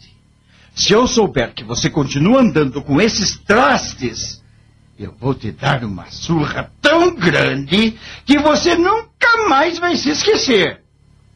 Vou te deixar marcado pelo resto da vida, entendeu? Acabou? Sim, acabei. Agora vá para o seu quarto e só saia de lá para ir ao banheiro ou fazer as refeições. Durante os três dias que durar a sua suspensão, você não vai botar a cara na rua. Eu não sou criança para ficar de castigo. Pois se acha que já é um homem, haja como tal, tendo responsabilidade e respeitando regras. Como é ruim ter pai pobre. Essa frase foi como uma punhalada no peito de Antônio. Ele jamais esperava ouvir isso. Baixou os olhos, me abraçou e disse com a voz embargada: Onde foi que eu errei, Cristina? Apesar de pobre, nunca deixei de dar tudo o que ele precisava. Ele cresceu cercado de muito amor e afeto. Por que está agindo assim? Por quê? É a idade, Antônio. Não leve em consideração o que ele disse. Eu juro que gostaria de dar melhores condições de vida para vocês, mas a minha profissão não é valorizada neste país. Eu sou um fracassado. Nunca mais repita isso, querido. Você é um músico excelente e todos sabem disso. Vivem elogiando o seu trabalho. E de que adianta se não ganho suficientemente bem? É, seu pai é que estava certo quando disse que eu não tinha condições de dar uma vida digna para você. O homem vale pelo dinheiro que tem no bolso. Pare com isso, Antônio. Eu nunca precisei de dinheiro para ser feliz com você. Mas o nosso filho tem vergonha de ter um pai pobre, não ouviu? Ele não falou de coração. Foi só da boca para fora, no calor da discussão. Eu vou falar com o Dani. Não faça isso. Não piore ainda mais a situação. Ah, faço sim. Ele vai ter que pedir desculpas pelo que te disse.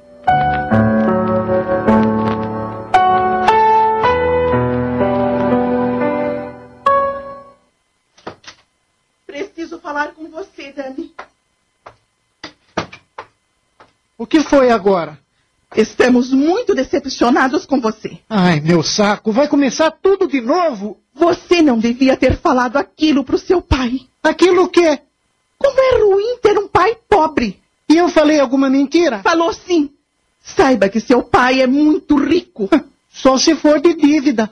Eu desconheço alguém que tenha o coração maior e mais puro do que o seu pai. E isso é a maior riqueza de um ser humano. Você o magoou profundamente com essa frase infeliz. Que se dane! O que você disse? Que se dane! Dane, seu malcriado! A senhora. A senhora me bateu! Já devia ter feito isso há muito tempo. Para você aprender a valorizar o que tem aqui em casa. O que você está pensando da vida, hein, seu moleque? A senhora não devia ter me batido. Cale a boca! Não quero mais ouvir sua voz. E fique sabendo de uma coisa. Você não vai ficar de castigo apenas três dias que durar a suspensão da escola. Vai ficar duas semanas, entendeu? Duas semanas sem sair à rua. Eu fujo. Tente. Tente pra ver o que te acontece. Tá me ameaçando? É só um aviso. Você vai ter duas semanas para refletir sobre o seu comportamento. Mas antes disso, exijo que peça desculpas ao seu pai. Pode esperar sentada. Isso é o que nós vamos ver. Não peço! E quero ver quem vai me obrigar. Se você não se desculpar com seu pai, eu nunca mais olho pra tua cara.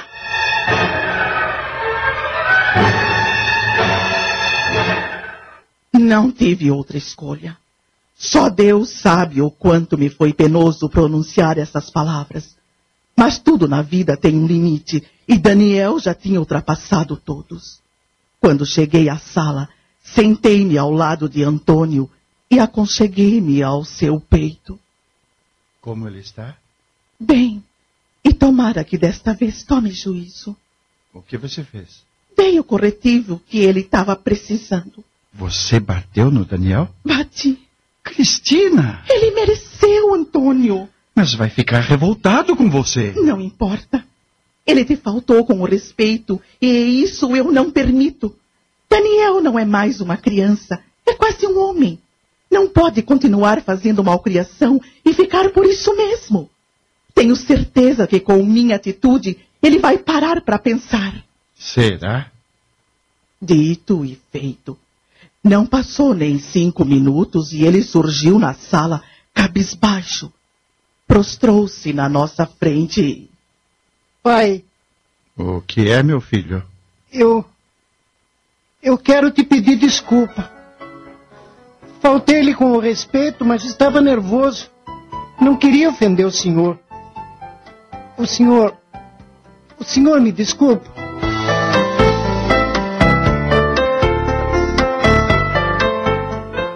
Estamos apresentando uma canção para você.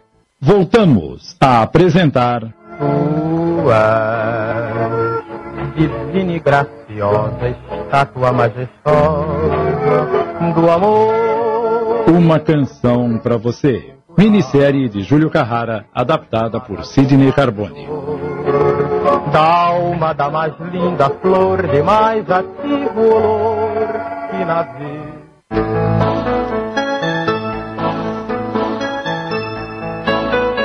Eu te desculpo, com uma condição. Qual? Que de hoje em diante você bote juízo nessa cabeça. Pare de andar com quem não presta e, principalmente, comporte-se bem na escola. Combinado? Combinado, pai. Graças a Deus, a partir desse dia, Daniel não nos causou mais problemas.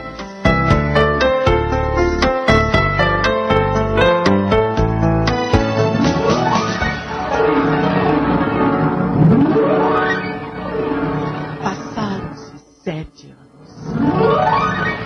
Chegamos ao mês de setembro de 1991. Nessa passagem de tempo, Antônio perdeu os pais, Dona Ruth e seu Cássio. Daniel havia concluído os estudos e estava trabalhando.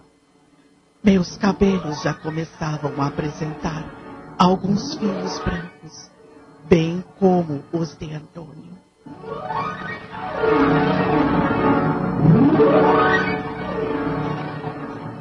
Certa manhã, quando tomávamos o desjejum, Antônio de repente levou a mão ao peito e. Ai, O que foi, querido? Estou sentindo uma dor horrível aqui no peito. Ai, meu Deus! O senhor está brincando com a gente, pai? Não, filho. Estou falando sério. Acho que. Acho que estou morrendo. Pare com isso, Antônio! Mãe, a coisa é séria. Ele. Ele perdeu os sentidos. Ligue para uma ambulância, rápido! Tá bem. Antônio, meu querido, reaja, meu amor. O socorro já vai chegar. Não me deixe, por favor. Meia hora depois, a ambulância chegou.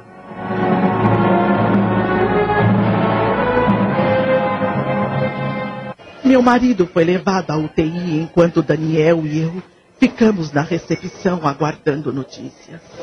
As horas passavam lentamente e a cada minuto nossa angústia aumentava. Por que demoram tanto para vir nos dar notícias?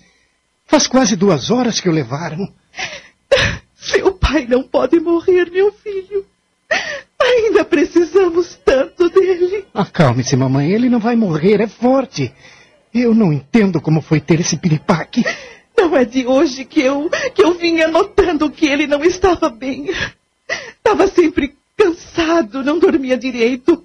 Cansei de falar para ele procurar um médico, mas ele não me dava ouvidos. Até ria na minha cara, dizendo que eu estava me preocupando à toa. É, ele sempre foi muito teimoso. Daí o resultado. Mas não vamos nos desesperar. Ele vai escapar, a senhora vai ver. Ah, olha lá. Eu acho que aquela enfermeira está vindo falar conosco. A senhora é a esposa do senhor Antônio dos Santos? Sim, sou eu mesma. Como é que ele está? Afinal, o o que o meu pai teve? Ele foi vítima de um infarto, mas já está passando bem. Deus seja louvado. Entretanto, deverá ficar sob observação.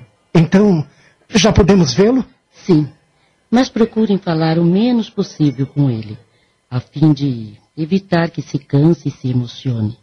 Se sofrer um segundo infarto, poderá ser fatal. Tudo bem, enfermeira. Vamos seguir as suas recomendações. Mas nos leve até ele, por favor. Me acompanhe.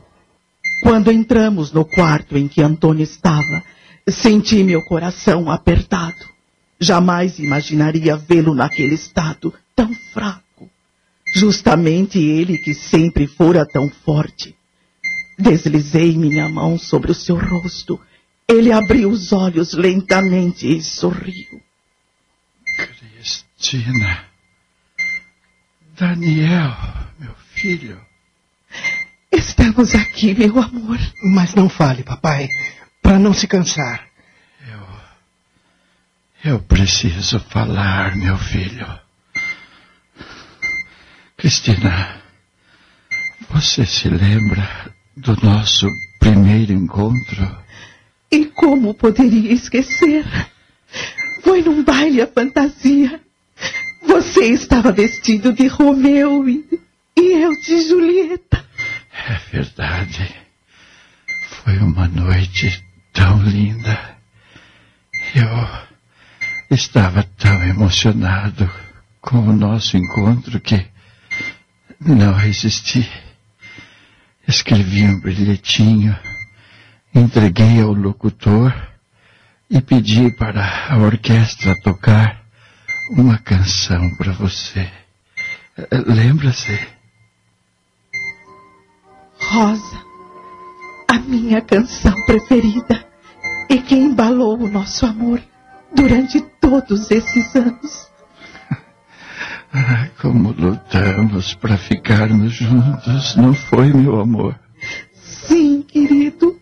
Lutamos muito, mas valeu a pena. Só nós sabemos como valeu. Mãe, lembre-se do que a enfermeira falou. Ele não pode falar tanto, não pode se emocionar. Tem razão, meu filho. Antônio, agora procure descansar para recuperar as energias e ficar bom logo. Queremos você lá em casa o mais breve possível, não é mesmo, Dani? É isso aí, papai. Não posso. Eu não posso deixar de falar. Talvez não haja outra, outra oportunidade. Não me proíbam, por favor. Mas, Antônio, Eu não me arrependo de nada do que fiz, meu amor. fosse preciso fazer tudo de novo para tê-la ao meu lado, eu faria.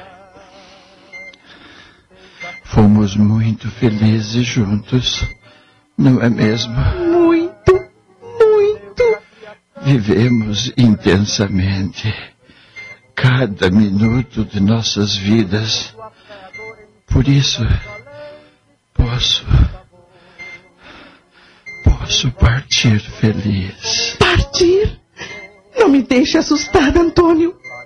Por que está falando em partir? Mãe da realeza, és tudo enfim que tem de belo em todo o resplendor da Acabamos de apresentar Tu és divina e graciosa, estátua majestosa do amor. Uma Canção para Você. Minissérie de Júlio Carrara em 10 capítulos, adaptação de Sidney Carbone. Da alma da mais linda flor, de mais ativo olor, que na vida é preferida pelo beija-flor. Passamos a apresentar és divina e graciosa, estátua majestosa do amor. Uma Canção para Você. Minissérie de Júlio Carrara, adaptada por Sidney Carbone. Da alma da mais linda flor, de mais ativo olor, que na vida é preferida pelo bem. Eu não me arrependo de nada do que fiz, meu amor. Se fosse preciso fazer tudo de novo para tê-la ao meu lado, eu faria. Fomos muito felizes juntos, não é mesmo? Muito, muito. Vivemos intensamente cada minuto de nossas vidas. Por isso, posso. Posso partir feliz. Partir? Não me deixe assustada, Antônio. Por que está falando em partir? Porque. Chegou a hora. Pare de brincar comigo. Você sabe que eu não gosto de certas brincadeiras. Pare de falar, papai. Não está te fazendo bem. Ah, Meus queridos, a morte não é o fim da linha. Existe um. um depois. Eu não quero saber disso. Se você insistir em falar essas coisas, eu, eu vou embora por, pra casa e te deixo aqui sozinho. Cristina, minha amada esposa, o nosso amor é, é tão grande, tão forte, que nada poderá separar, nem mesmo, nem mesmo a morte. Eu te amo, eu te amo. Eu também te amo. Quando chegar a sua vez, eu, eu virei te buscar. Sei que um dia nos encontraremos no tempo, no espaço, onde vamos nos abraçar, nos beijar e sermos felizes novamente. Eu. Antônio! Antônio! Papai! Papai! Ele não responde, Dani. Precisamos chamar alguém. Seu pai não está bem. Enfermeira! Enfermeira! Não adianta mais, mamãe. O papai está morto.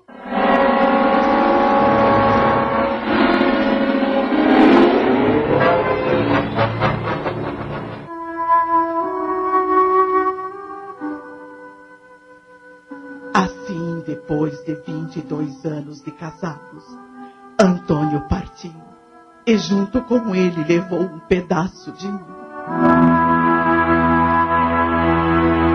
dias foram passando amargos e tristes. Eu não conseguia mais me alimentar. O gosto da comida me fazia mal. Passava o dia sentada no sofá da sala, com o olhar perdido no nada, sem ânimo para continuar vivendo. Quando a noite chegava, aproximava-me da janela, olhava para a lua no céu e implorava: Antônio, alma de minha alma, onde está você? Por que não vem me buscar? Eu não suporto mais esta imensa saudade estou te esperando, meu amor. Venha me buscar, por favor. Mãe. Deixe-me, Daniel. Eu estou falando com o seu pai. Oh, mãe, pare com isso. Para que ficar alimentando tristezas? Eu não gosto de ver a senhora todas as noites nessa janela falando para o nada. Vamos para o seu quarto. A noite está fria e a senhora pode apanhar um resfriado. Quer ficar doente? Nada mais poderá fazer mal ao meu corpo. Eu já morri. Não diga isso. O papai morreu. Mas a senhora está viva e precisa lutar para superar esse golpe. Acha que ele gostaria de te ver desse jeito, isolada de todos, chorando pelos cantos e lamentando a vontade de Deus? Isso é suicídio, mamãe. O Antônio foi o único homem que amei em minha vida. E o que me consola é saber que você é o fruto desse amor. Quando nascemos neste mundo, a única certeza que temos é que um dia vamos morrer. Não sabemos como e nem porquê, mas que esse dia vai chegar. E quando esse dia chega, levando embora alguém que amamos muito, a vontade que temos é de ir junto. Eu não sei o que será de mim agora, que não tenho mais o seu pai. Mas tem a mim. Eu não vou deixar a senhora sozinha. Ah, mamãe, eu sinto tantas saudades daquela Cristina amiga, companheira, conselheira, brava às vezes, mas que se preocupava com a casa, com a comida, com a roupa limpa e passada. Sabe há quanto tempo você não passa uma vassoura nesta casa? Não prepara aquela comidinha que eu gosto tanto? Eu não tenho vontade de fazer nada, Daniel. Me desculpe. A senhora não se esforça para querer. A vida não parou porque o papai morreu. No entanto, a senhora age como se isso tivesse acontecido. Vamos, mamãe, volte a viver. A senhora sempre foi muito religiosa. Ore a Deus para que Ele lhe dê consolo e Ele vai atender o seu pedido. Está bem, meu filho.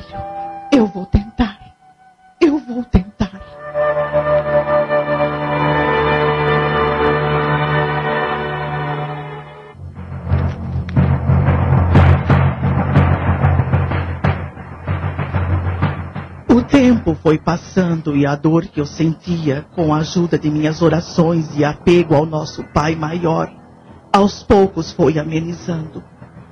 Devagar voltei a cuidar da casa, da roupa, da comida. Saí às vezes para fazer uma compra, conversar com os vizinhos, enfim, me distrair. Assim a saudade que sentia de meu Antônio foi se transformando numa lembrança, numa doce lembrança.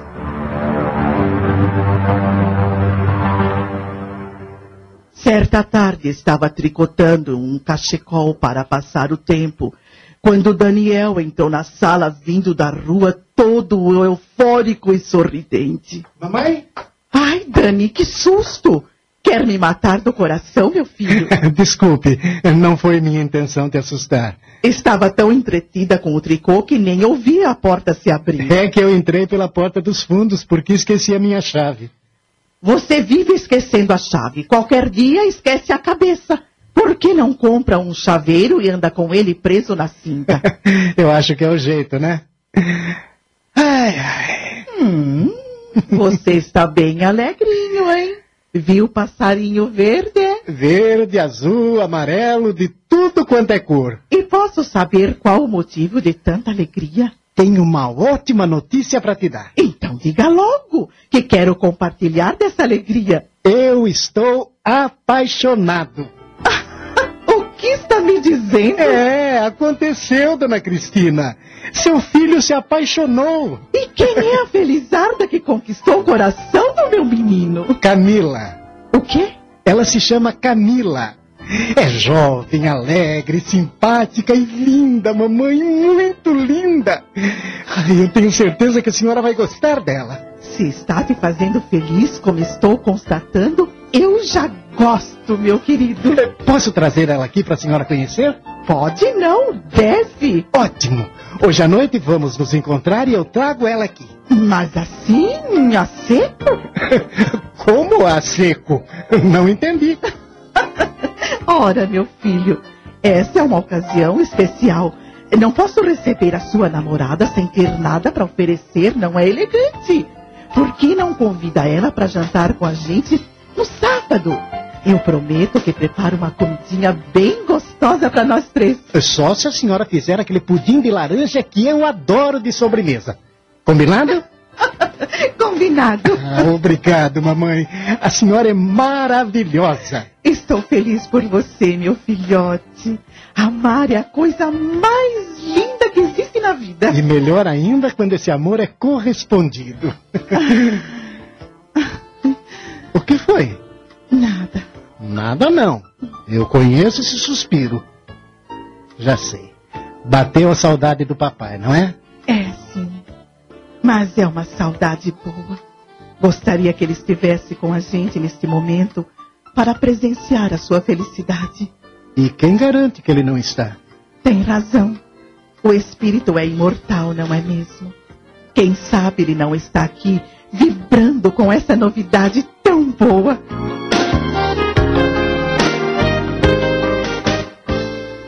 Estamos apresentando uma canção para você.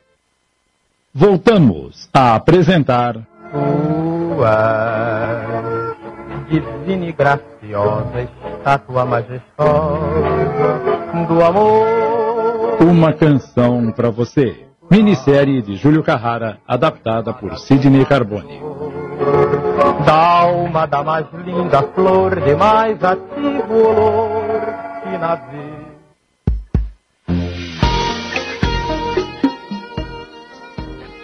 No sábado, por volta de seis e meia da tarde, enquanto eu terminava de preparar o jantar, Daniel entrou na cozinha todo sorridente. Mamãe? Sim, querido. Como é que eu estou? Hum, muito bonito, elegante e cheiroso. Hum, acho que exagerei um pouco na colônia, né? Não se preocupe com isso. As mulheres adoram homens perfumados. E o jantar, como é que está, hein? Bem adiantado, não se preocupe. É, botou aquela garrafa de vinho que eu comprei para gelar? Claro. Bem, então eu vou buscar a Camila. Eu combinei de pegar ela às sete horas e já tô atrasado. Vá, querido. E cuidado, não dirija feito um louco ultrapassando os outros carros, como costuma fazer. Hoje o trânsito tá calmo, mamãe. Não se preocupe. Antes das oito estaremos aqui.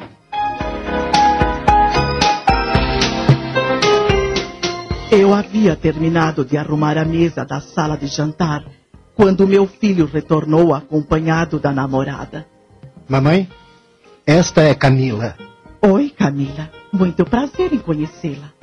O prazer é meu. Vejo que o meu filho não exagerou. Você é realmente muito bonita. Obrigada. Mas sente-se, eh, fique à vontade. Só não repare na simplicidade da casa. Ora, o que é isso? Eu vou preparar um uísque com gelo para nós, querida. Prepare só para você. Eu não quero. Por que, Camila? Você sabe que eu não bebo? Talvez ela prefira algo mais suave, meu filho. A- Aceita um licorzinho de cidra? Fui eu mesma que fiz. Tem pouco álcool. Licor caseiro? Do que está rindo? Nunca tomei isso. Experimente então. Não, obrigada. Por quê? Tenho certeza que não vou gostar.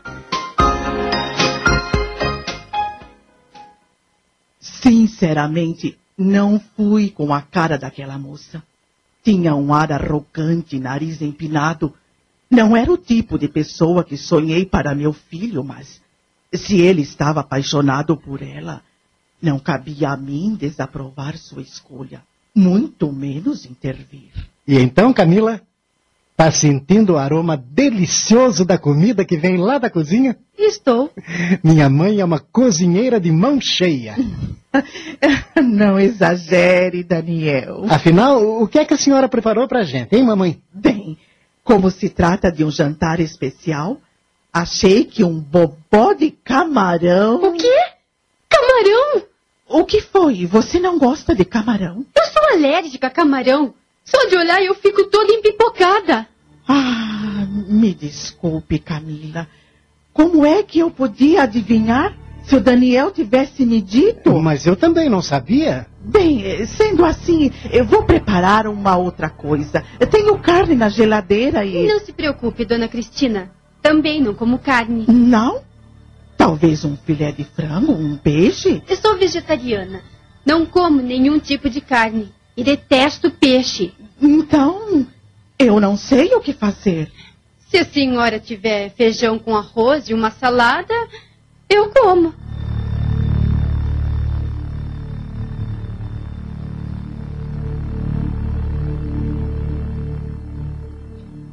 Desde aquele primeiro contato, houve um estranhamento entre ela e eu.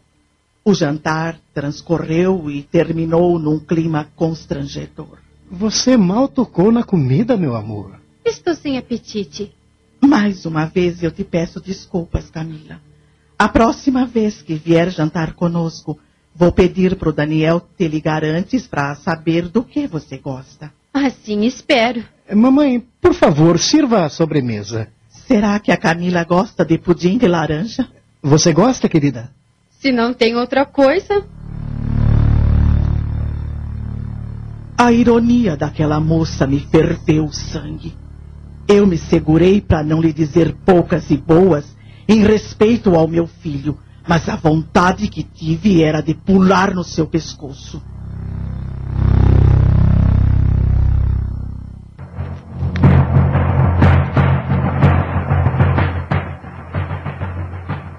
Tempo foi passando. Daniel estava cada vez mais apaixonado por Camila e esta cada vez mais insuportável.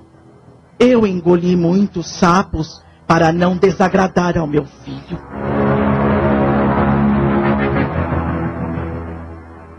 Certa tarde, quando Daniel chegou do escritório onde trabalhava, Mamãe, eu decidi me casar com Camila.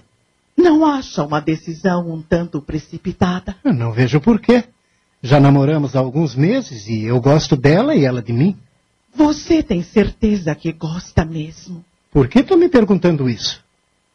Filho, eu me calei durante todos esses meses, mas agora vou falar. Essa moça não serve para você. Quem sabe o que é melhor para mim sou eu. Sei disso, mas como sua mãe, sinto-me na obrigação de te alertar para esse fato. Ela vai te fazer sofrer. De onde tirou essa ideia, mamãe? Eu presinto. Ora, a senhora diz isso porque não simpatiza com ela. Mas isso é um problema seu e não muda em nada a minha decisão. Tudo bem, meu filho. Quer se casar, se case. Por sua conta e risco. Mas quero que saiba que não aprovo essa união. Eu não preciso da sua aprovação. De nada adiantaram os meus conselhos. Daniel estava mesmo decidido a se unir a Camila. E foi o que aconteceu. Poucos meses depois, eles se casaram. E o pior, vieram morar comigo. Poucos meses antes de morrer, Antônio havia passado a nossa casa para o nome de Daniel. E Camila, assim que se instalou, passou a agir como a dona absoluta, como se eu não existisse. Aos poucos a situação foi ficando insuportável. Certo dia, estávamos os três na sala assistindo a um filme na televisão quando. Dani, precisamos ter uma conversa. Fale. Aqui não. Vamos pro nosso quarto. Já que é o único lugar onde se tem um pouco de privacidade nesta casa.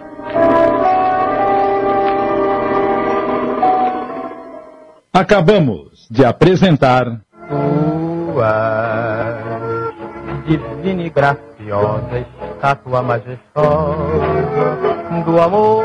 Uma canção para você. Minissérie de Júlio Carrara em 10 capítulos, adaptação de Sidney Carbone. Da alma da mais linda flor de mais ativo olor, que na vida é preferida pelo beija-flor. Passamos a apresentar. Tua divina e graciosa estátua majestosa do amor. Uma canção para você.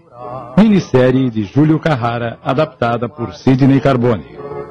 Da alma da mais linda flor de mais ativo olor, que na vida é preferida pelo beijo. Poucos meses antes de morrer, Antônio havia passado a nossa casa para o nome de Daniel. E Camila, assim que se instalou, passou a agir como a dona absoluta, como se eu não existisse. Aos poucos a situação foi ficando insustentável.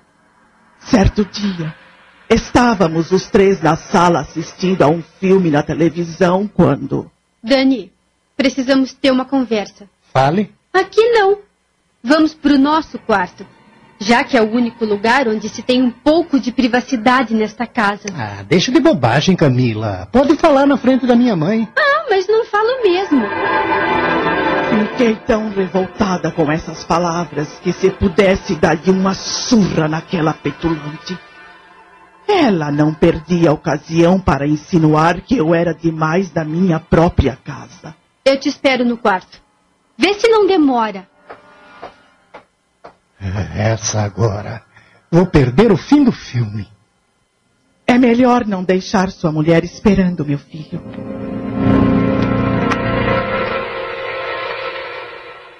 O que quer me falar, Camila? Estou ouvindo. Vou ser breve e objetiva.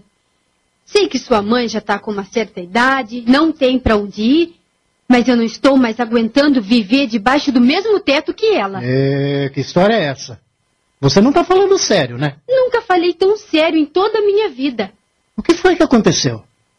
Vocês brigaram? Ela te ofendeu? Não se trata disso. Então qual o problema da minha mãe morar com a gente? Ela tem umas manias que não me agradam. Por exemplo? Mal o dia clareia, ela já se levanta. Começa a fazer serviço, liga o rádio, faz barulho, não me deixa dormir. Como não? Você nunca se levanta antes das 11 horas? Porque acordo quando ela começa a arrastar os móveis para varrer a casa. Depois volto a dormir para recuperar as horas de sono que perdi, né? Ah, então é isso. Não, não é só isso. O que mais a minha mãe faz que te perturba, Camila? E você devia perguntar o que ela não faz. Isto sim. Eu não consigo comer a comida que ela prepara. Minha mãe é uma excelente cozinheira. Mas carrega no sal, na cebola e no alho. Porque gostamos de comida bem temperada. Não sabe que o sal faz mal para a saúde? E eu odeio alho. Ora, Camila. E a mistura, então? É todo dia carne. E ela sabe que eu não como carne. Faz de pirraça só para me provocar. Por que você mesma não prepara o almoço? Assim faz apenas o que gosta. Deus me livre! Eu não me casei para ficar queimando a barriga no fogão. E como se isso não bastasse, ainda é bisbilhoteira. Minha mãe? Ah, agora você foi longe demais. Pois outro dia, quando eu cheguei de umas compras, surpreendi ela aqui, no nosso quarto, abrindo nosso armário. O quê? É o que eu tô te falando. E por que ela estava abrindo o nosso armário? Foi o que eu perguntei. Ela disse que ia ver se não tinha roupa suja para lavar. E não podia ser verdade? Ora, Dani, antes de sair eu tinha botado toda a roupa suja no cesto do banheiro e ela viu. Entrou aqui foi para bisbilhotar. Eu não acredito que minha mãe tenha esse hábito. Tá me chamando de mentirosa? Não é isso, mas acontece. Você passa o dia inteiro no escritório. Sai de manhã e só volta à noite. Não sabe o que acontece nesta casa. Ah, tá bom, pode deixar. Eu vou conversar com a mamãe. Eu vou pedir a ela que manere um pouco no barulho, no tempero da comida e que não entre no nosso quarto. Pronto. Não vai adiantar nada. Ela é mais teimosa do que uma porta. Camila. Você vai ter que tomar uma decisão, Dani. Alguém precisa sair desta casa. Você escolhe. Ou ela, ou eu. Como é que é? Eu acho que não entendi direito. Ai, não se faça de tonto. É isso mesmo que você ouviu. Você vai ter que escolher. Ou sua mãe, ou eu. Você não pode me pedir para fazer uma escolha dessa? Não faz sentido.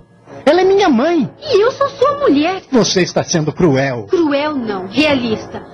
Esta casa é pequena demais para nós três. Sua mãe nunca foi com a minha cara. Você mesmo me contou que ela era contra o nosso casamento. Mas nós casamos, não casamos? Por isso mesmo, ela está fazendo de tudo para nos separar. Ainda não entendeu? Mas isso não vai acontecer. Quem garante? Eu nunca vou me separar de você porque te amo. Eu também te amo, mas pense bem.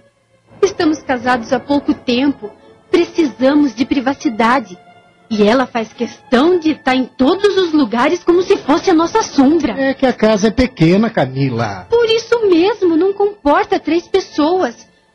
E quando vierem os nossos filhos, como é que vai ser? Não, não. Definitivamente sua mãe não pode mais continuar aqui. Acontece que ela tem mais direito na casa do que nós. Porque foi um presente do meu avô a ela e meu pai quando eles se casaram.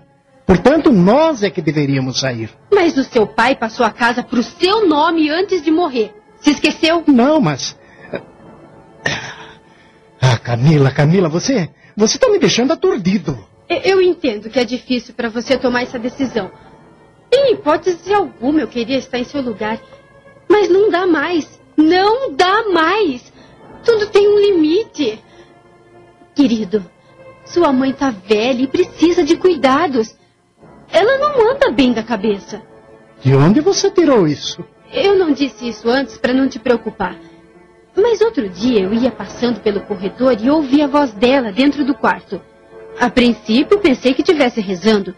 Então abri cuidadosamente a porta e fiquei espiando por uma fresta. E para minha surpresa, ela estava sentada na cadeira de balanço, conversando com seu pai como se ele estivesse vivo. Você tem certeza? Se duvida, fique atento. Atento como? Quando ela for pro quarto, siga sem que ela perceba. Você vai ver que eu estou falando a verdade. Ela conversa com seu pai sim e todos os dias. Coitada da mamãe. Dona Cristina está ficando caduca, querido. Precisa de tratamento especial. E aqui em casa é impossível. Eu confesso que não tenho paciência para cuidar de velhos. Você trabalha o dia todo. Como é que vai ser? Acho que a atitude mais sensata que você deve tomar é. É. É. É. Continue? É interná-la num asilo. Pronto, falei. Você ficou louca?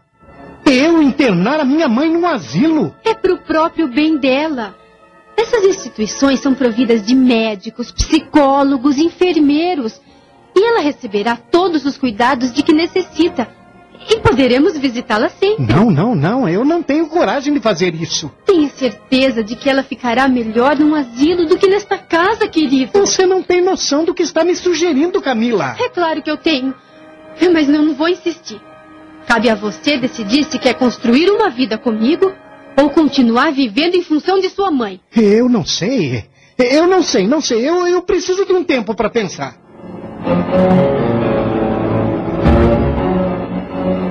Estamos apresentando uma canção para você.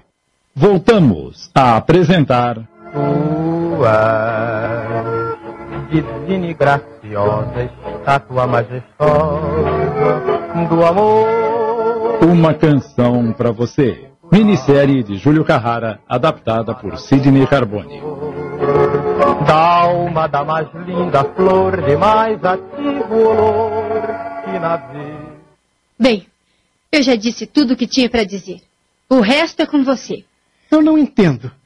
A minha mãe não é tão velha assim para ficar com problemas de cabeça. Querido, ela sofreu um golpe muito grande com a morte do seu pai. E isso mexeu com o cérebro dela. É, nisso você tem razão. Mamãe passou semanas e semanas isolada de todos, só pensando nele. Peraí, O que foi? agora é que me lembrei. Logo que ele morreu, ela costumava se sentar perto da janela à noite, ficava olhando para o céu e falando. Quando eu perguntava o que estava acontecendo, ela me dizia que estava conversando com o papai. Tá vendo? Ah, meu Deus! Ela deve estar mesmo com a mente alterada.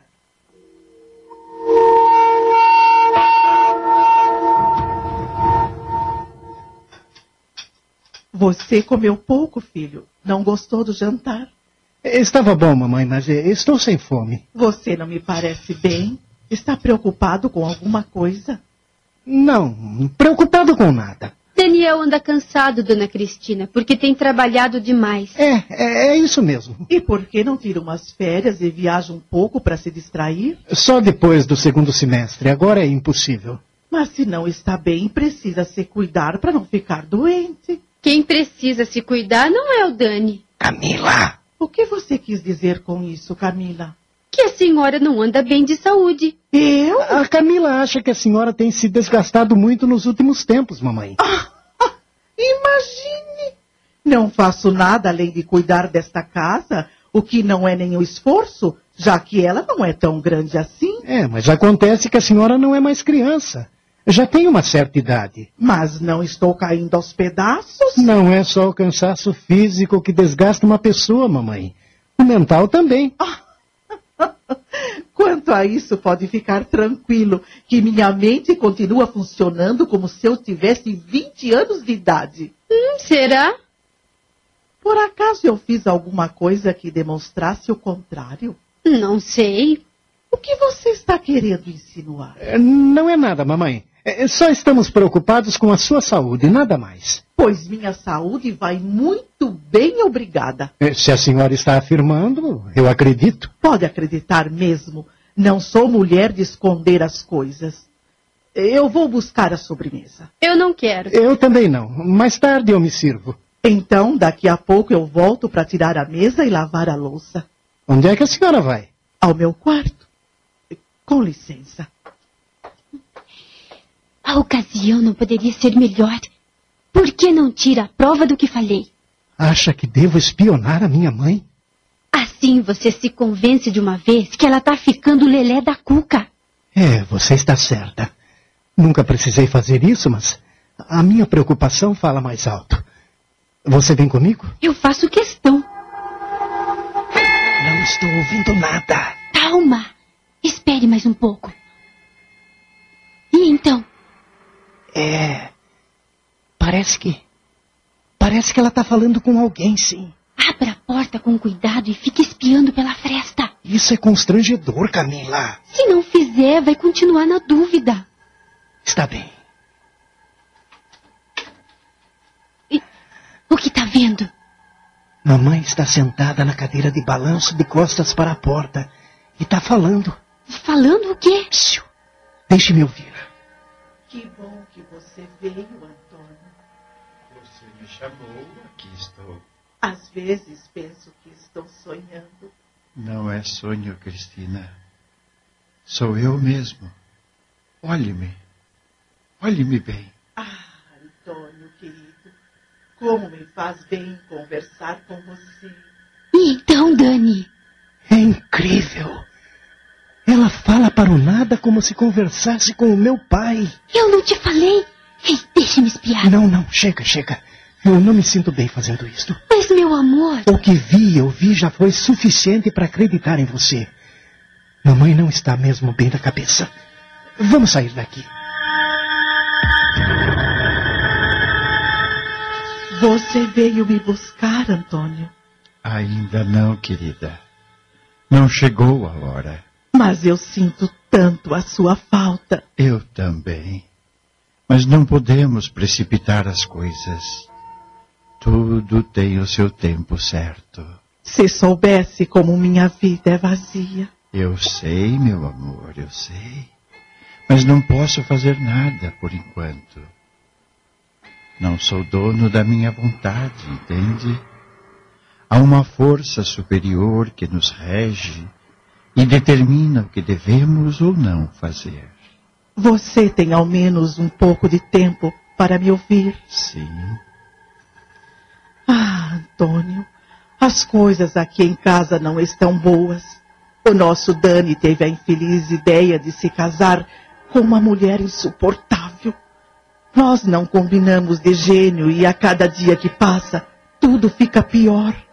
Não sei mais o que fazer. Não desanime, minha querida.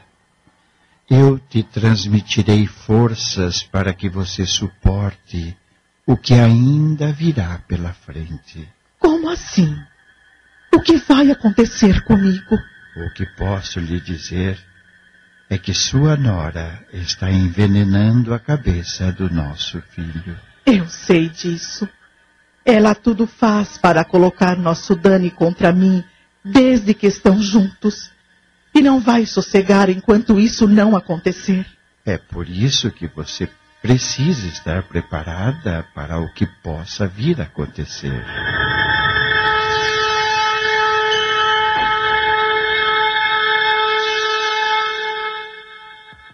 Você devia ter ficado lá para ouvir mais. O que eu vi já foi o suficiente para constatar que você está coberta de razão.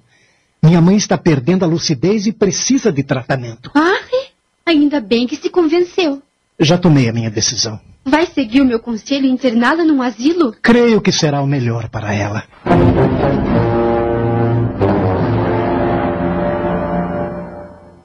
Acabamos de apresentar.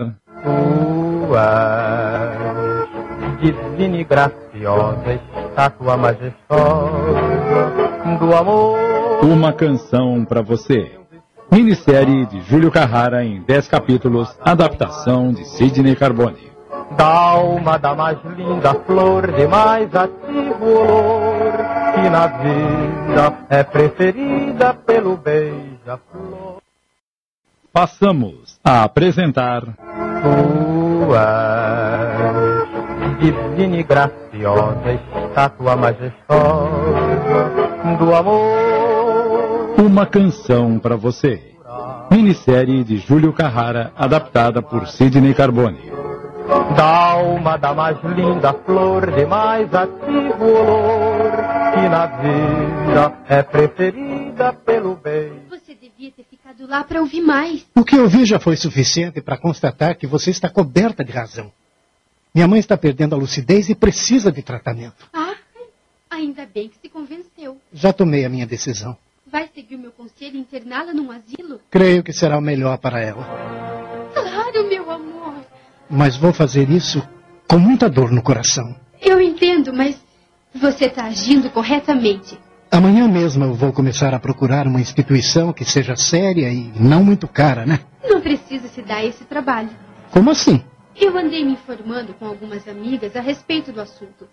E uma delas, a Edivane Pacheco, me deu o endereço de uma casa de repouso muito boa. É mesmo? E como ela conhece essa casa? Um tio do marido dela começou a ter os mesmos problemas que a sua mãe. Falava sozinho e dizia para todos que conversava com a esposa que já havia falecido há anos.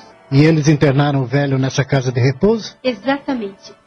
Edivane me disse que é uma instituição ótima, que os funcionários são excelentes e os internos recebem toda a assistência que necessitam, tanto médica como fraternal. E onde fica? Numa cidadezinha do interior, Muito longe? a 120 quilômetros daqui. Segundo a minha amiga, a cidade é bonitinha, oferece ótima qualidade de vida, respira-se ar puro, enfim, é o lugar ideal para a dona Cristina viver. Sua amiga te deu o telefone dessa instituição? Sim, é só ligar, acertar tudo e levar a sua mãe. De preferência o mais rápido possível. É, é pro bem dela, claro. Só tem um problema. Qual? Como irei convencê-la a ir?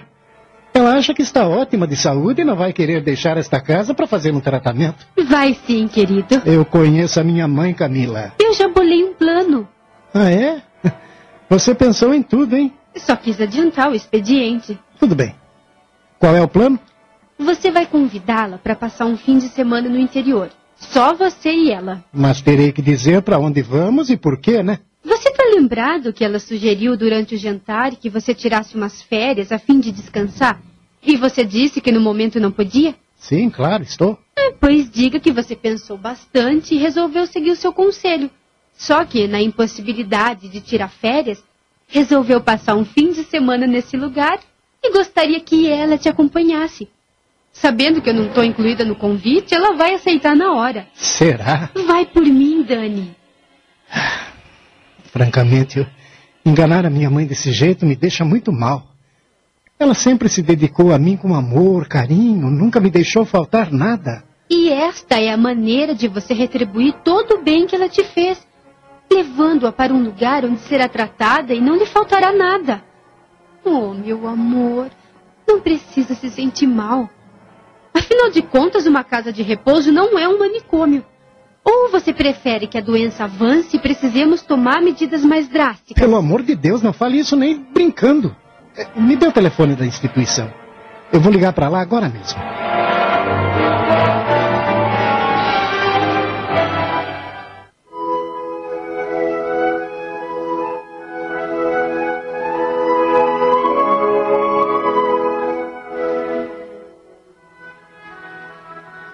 Dia seguinte, acordei com um pressentimento ruim. Tive uma noite agitada, dormi pouco e sentia o corpo cansado. Levantei-me, tomei um banho demorado e me senti um pouco melhor. Em seguida, me dirigi para a cozinha a fim de preparar o café da manhã. Dani estava sentado à mesa. Estranhei, pois era sábado e ele costumava dormir até mais tarde. Assim que entrei, eu cumprimentei, notei uma certa tristeza em sua voz. Bom dia, mamãe. Por que se levantou tão cedo, querido? Aos sábados você costuma dormir até às 10 horas. Volte para a cama para descansar um pouco mais. Descansar quando se tem tanta coisa para fazer? Você assumiu algum compromisso? Não, não é bem um compromisso. É, Eu quero te fazer um convite. Convite? Não me diga que quer me levar a um baile. Olhe que eu até posso aceitar. Sempre gostei muito de dançar. Aliás, eu conheci seu pai num baile, você sabe. Sim, mas é, eu não vou te levar a nenhum baile. Então, vai me convidar para quê? O que acha de passarmos o final de semana no Hotel Fazenda, no interior? Hotel Fazenda? é? Eu nunca estive num lugar desse, mas. Mas o quê? Sua mulher não gosta da minha companhia? E quem disse que a Camila irá com a gente? Não? Não, mamãe. Iremos somente eu e a senhora. A Camila fica. Não estou entendendo. Ela não desgruda de você? Eu a convidei, mas ela não se entusiasmou. Disse que não gosta desse tipo de programa. Como estou precisando arejar a cabeça, eu pensei que a senhora pudesse ir comigo. Mas se não quiser, tudo bem, eu vou sozinho. Não, Dani, não. Se for só eu e você, é, é claro que eu aceito. É mesmo? Que bom que resolveu aceitar a minha sugestão e se distrair um pouco. Não é o mesmo que umas férias, mas dois dias longe da poluição e do barulho da cidade vão te fazer muito bem. Você vai ver. Eu também acho. A que horas iremos? Assim que a senhora arrumar a sua mala e eu a minha, sairemos a seguir. Então vou agora mesmo para não perdermos tempo. Isso, mamãe. Eu mal podia imaginar que naquele exato momento estava sendo despejada da minha própria casa. Botei algumas roupas numa pequena mala, alguns objetos pessoais e fui para a sala esperar o meu filho. Logo ele veio do quarto, acompanhado de Camila. Notei que ela tinha um ar de satisfação estampado no rosto. Faça uma boa viagem, querido. E descanse bastante. Obrigado, meu amor. É, vá para casa dos seus pais. Eu não quero que passe o final de semana sozinha. Irei sim, não se preocupe. Até logo, Camila. Vou sentir muitas saudades da senhora. Acredite.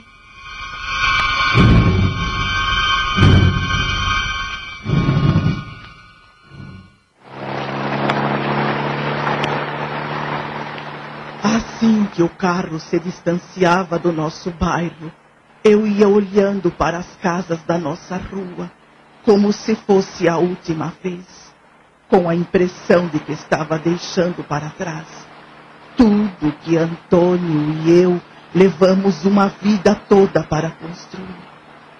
A senhora gosta muito deste bairro, não é? Você nem imagina quanto. É um lugar bom para se morar. Os vizinhos são ótimos, solidários. Acho que não me acostumaria a viver noutro lugar. O que é isso, mamãe? A gente se acostuma com tudo nesta vida. Você diz isso porque é jovem, mas da minha idade não é fácil encarar o novo, meu filho. Gente velha é como raiz fincada no chão. Se for arrancada, morre. Bobagem, bobagem. Eu sentia que Daniel se esforçava para parecer natural, mas no íntimo estava angustiado. Muito angustiado.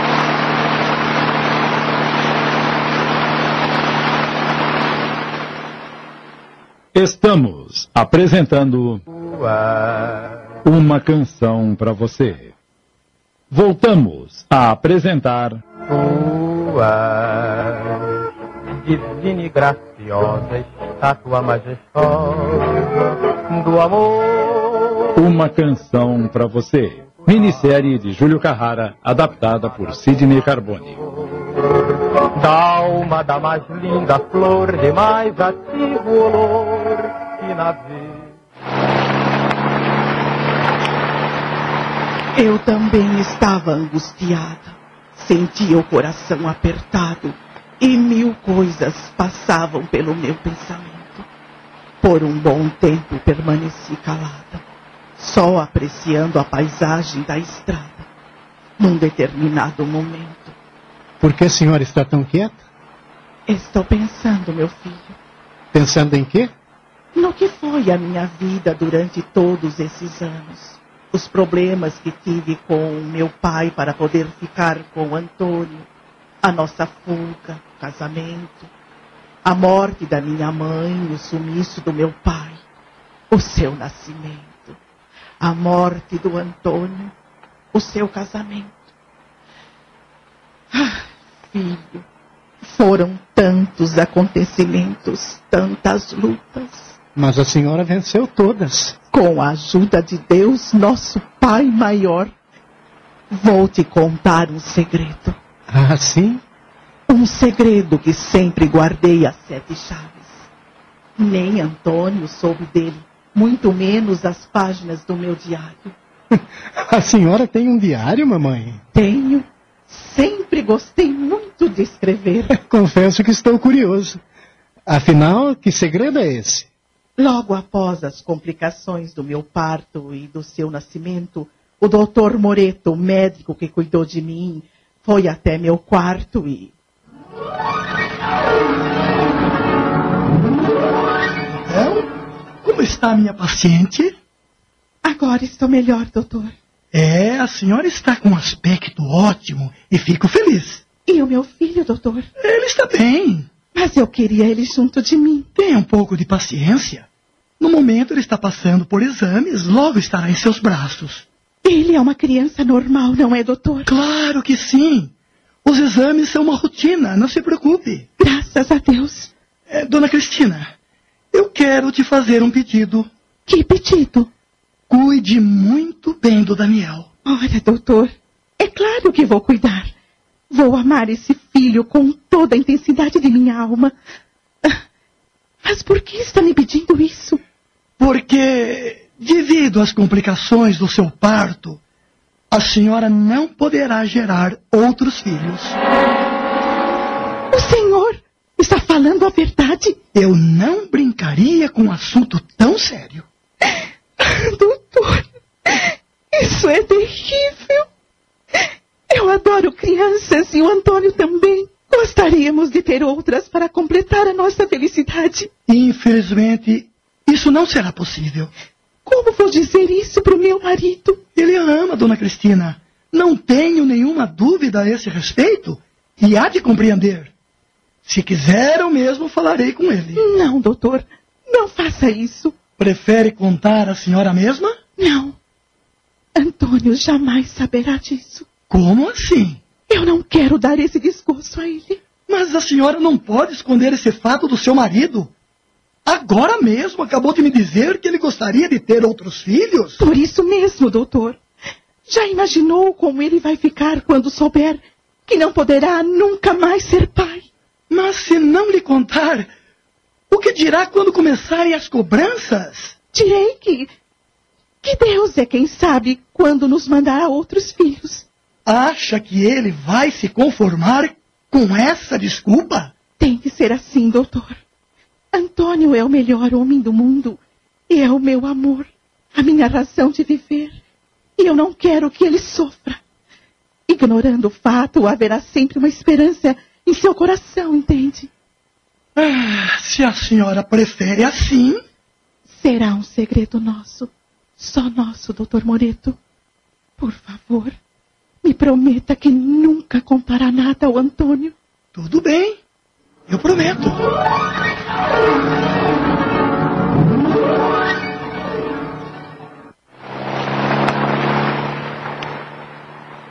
Então é esse o segredo?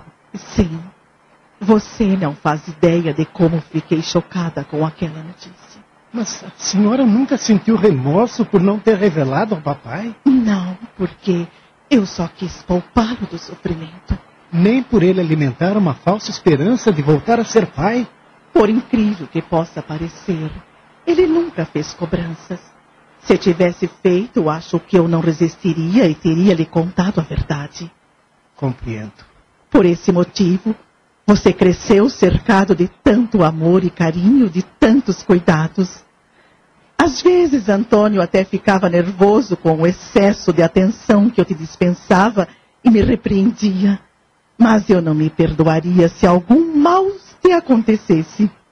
Tudo bem, mamãe, mas não vamos ficar recordando essas coisas tristes. Já passou, e o que importa é que seus cuidados valeram. E eu estou aqui, são e salvo. Eu não quero te perder, meu filho. Ei, que história é essa, mamãe? A senhora não vai me perder nunca. Não é bem assim, Dani. O que está querendo dizer? Eu sinto que estou te perdendo a cada dia que passa. E isso desde que a Camila surgiu em sua vida. Ah, por favor, não comece com esse assunto de novo. Mas é verdade. A partir do momento que você a conheceu, seu comportamento comigo mudou. Isso é ciúme de mãe. Não, meu querido, não é. As mães pressentem quando seus filhos começam a se distanciar. Eu nunca me distanciei da senhora, mamãe. Sempre estivemos juntos. Não é da distância física que estou falando, mas da distância do meu coração, do meu amor.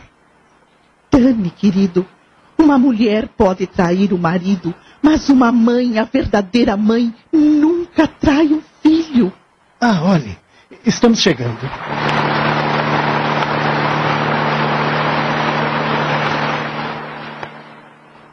Chegamos. É aqui? Sim. Estranho. O quê? Isto não me parece um hotel fazenda. A senhora me disse que nunca esteve no hotel fazenda.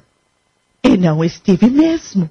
Mas já vi fotos em revistas e me parecem tão diferentes dessa construção, pelo menos na fachada. Eu vou descer para conversar com a proprietária e a senhora fica esperando aqui no carro. Depois eu venho te buscar. Espere, Dani. O que foi, mamãe? Não esconda nada de mim, por favor. Para onde você me trouxe, meu filho?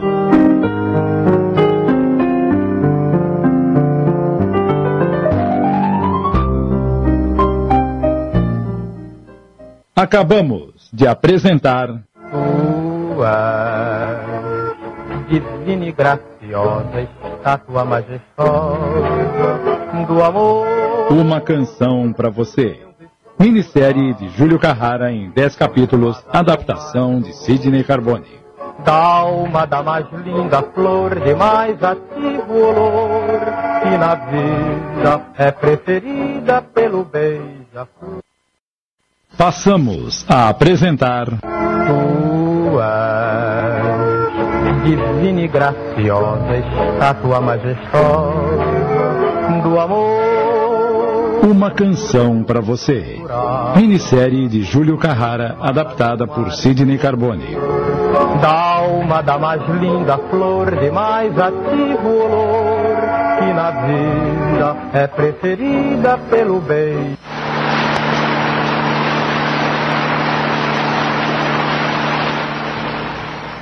Chegamos.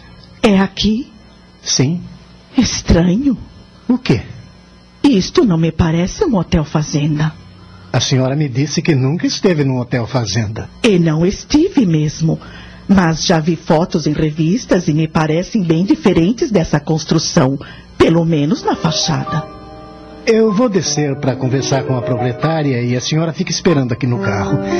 Depois eu venho te buscar. Espere, Dani. O que foi? Não esconda nada de mim, por favor. Para onde você me trouxe, meu filho? Espera aqui, eu já volto.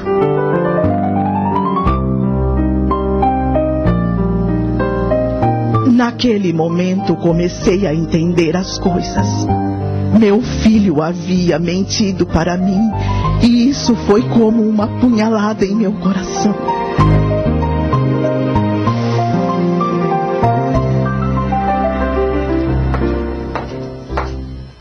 Bom dia.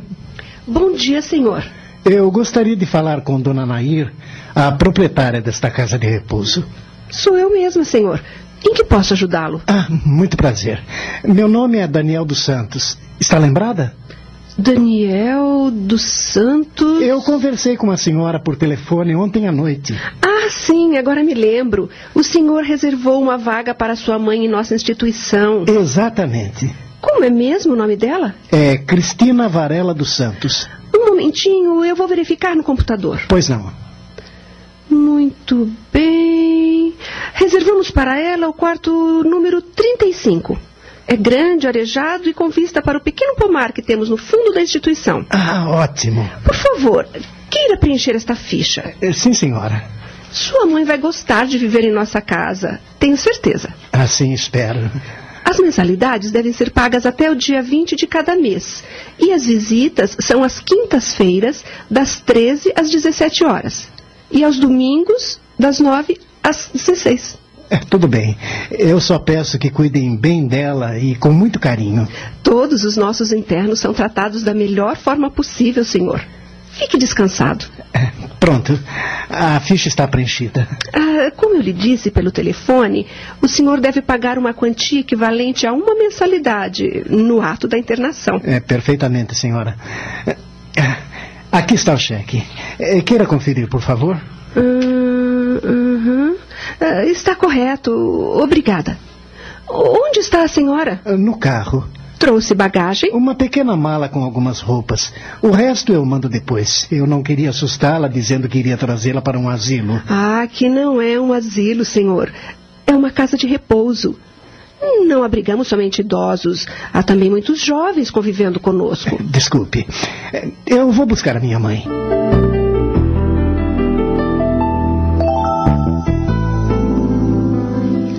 Ao entrar no quarto que me fora designado, acompanhada de Daniel e da dona Nair, compreendi a triste realidade. Eu não passaria apenas um final de semana naquele lugar, mas terminaria os meus dias ali. Seja muito bem-vinda, dona Cristina. Queremos que se sinta como se estivesse em sua própria casa. Agora descanse um pouco e mais tarde mandarei uma funcionária vir conversar com a senhora para lhe explicar como funciona a nossa instituição. Está bem? Com licença. Assim que a porta se fechou, olhei para o meu filho, não com ódio e nem rancor, apenas com o coração dilacerado. Ele compreendeu, fugiu do meu olhar e. Mamãe, eu. Eu. Não diga nada, Daniel. Eu já entendi tudo. Você e sua mulher precisavam se ver livres de mim e a solução que encontraram foi me jogar neste lugar. Entenda, mamãe. Eu não estou te jogando fora. Eu só acho que aqui a senhora terá melhores condições de viver do que lá em casa. Terá atenção, assistência médica, pessoas para conversar. Eu te amo muito e é em nome desse amor que não quero vê-la sofrendo, já que a senhora e Camila não se dão bem. Pelo menos aqui a senhora. Qualquer sofrimento, por maior que seja, é sempre inferior do que a dor causada pela ausência de um filho. Eu não vou me ausentar da senhora nunca. Todos os domingos virei passar com a senhora para conversarmos, trocarmos ideias, falar sobre o papai que a senhora gosta tanto. Por que as coisas têm que ser assim, meu filho? Seria melhor que Deus me levasse. Eu não vou aguentar ficar longe de você. Mamãe, não pense que estou feliz por, por ter tomado esta decisão.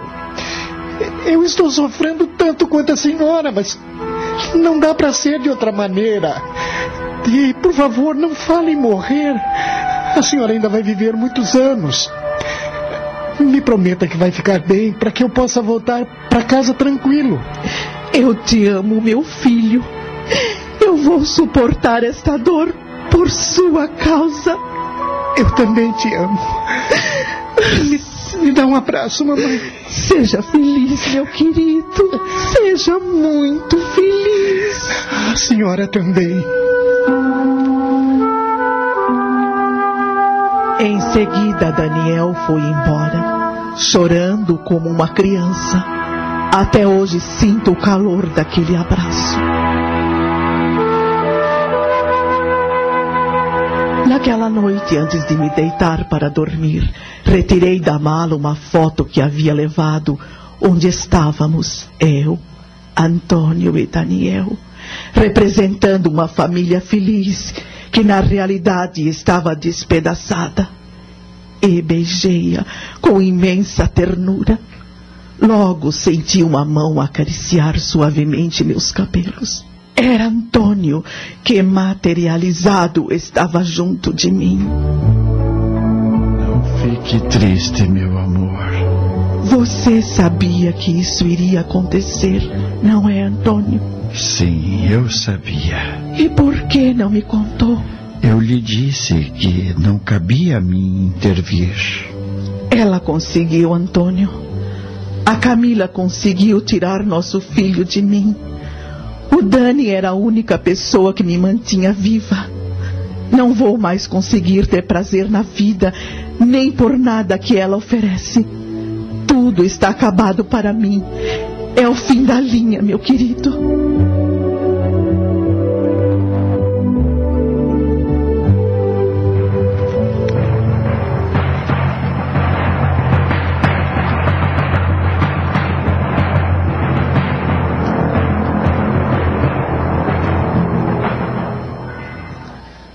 Maio de 2008.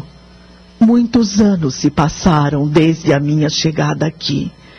Por mais que convivesse com outras pessoas, não era a mesma coisa do que estar com a minha família num almoço de domingo ou depois de um expediente de trabalho.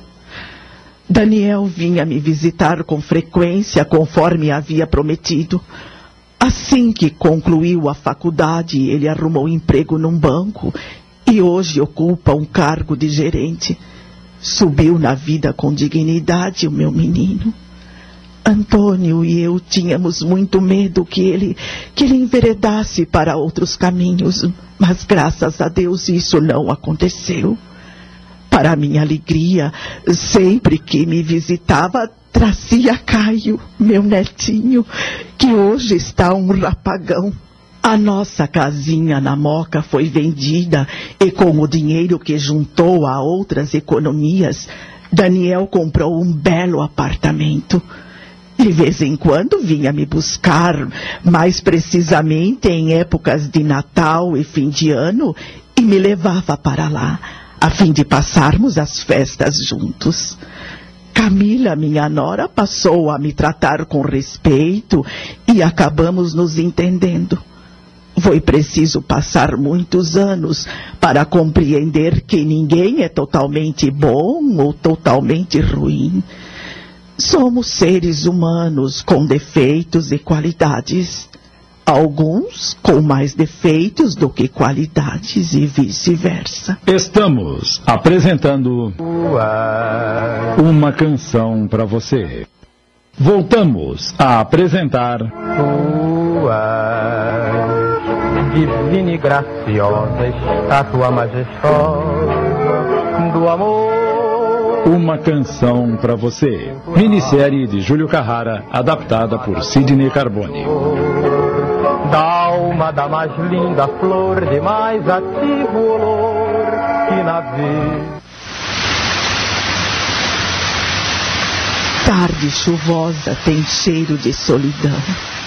A cada dia que passa percebo que estou mais só, como um objeto esquecido em alguma gaveta. Por toda parte está a tristeza, o silêncio e o vazio. Ai, Antônio, Antônio, quando virá me buscar, meu querido? Quando? Ainda hoje, meu amor, estará ao meu lado. Antônio! Divina e graciosa estátua Nesse exato momento, do amor Vim trazer-lhe uma xícara de chá. Dona Nair, preciso que a senhora me faça um favor. Pode pedir. Ligue para o meu filho Daniel e peça a ele para vir aqui.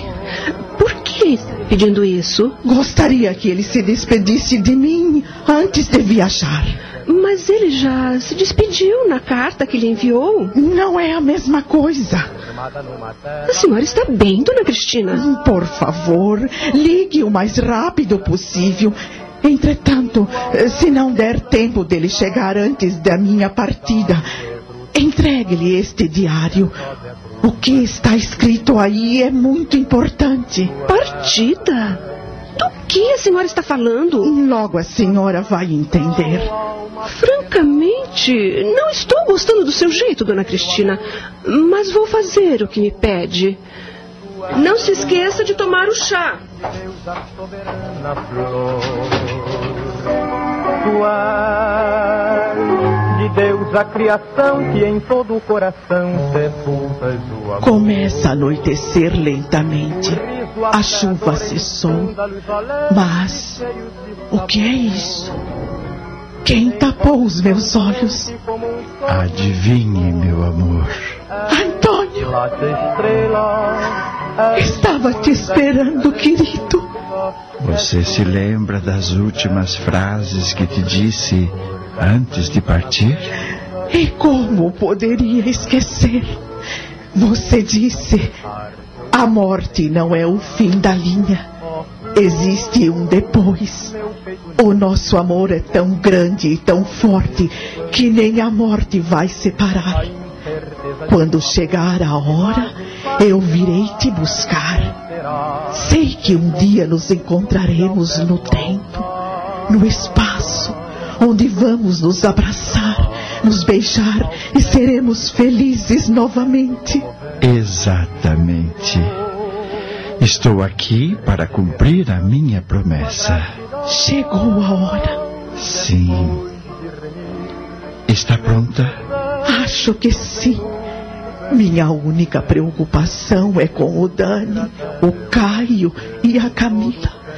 Gostaria de vê-los pela última vez. Infelizmente, eles não chegarão a tempo. Mas ficarão bem. Vamos confortá-los. E sempre estaremos olhando por eles. Eu escrevi um diário que pedi para Dona Naira entregar para o Dani. Nele eu relato todas as coisas que aconteceram com a gente desde que nos conhecemos naquele baile fantasia.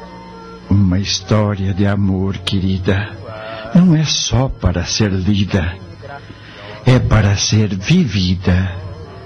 Poucas pessoas conseguem viver uma história como a nossa. Ah, eu te amo como nunca amei ninguém. Eu também te amo, que nem sei como descrever com palavras. Palavras são jogadas ao vento e muitas vezes não representam nada. As ações dizem muito mais. Você me disse isso quando nos conhecemos, lembra? Claro. Agora, feche os olhos e fique em paz. Ao seu lado sempre estarei em paz. Vamos? Tu és a forma ideal, estátua magistral, alma perenal do meu primeiro amor, sublime amor, tu és.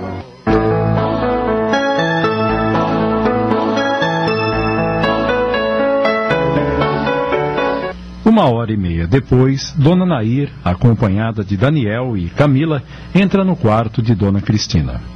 Ao vê-la imóvel no leito, ela se aproxima e chama suavemente. Dona Cristina, acorde. O seu filho chegou. Dona Cristina? Como ela não respondeu, a mulher tocou-lhe as mãos que estavam sobre o peito e. Santo Deus! Daniel e Camila, que até então permaneceram um pouco afastados, aproximaram-se e. O que foi? Ela. Ela está gelada. Mamãe. Mamãe, acorde. Fale comigo. A senhora mandou me chamar, aqui estou. Mamãe.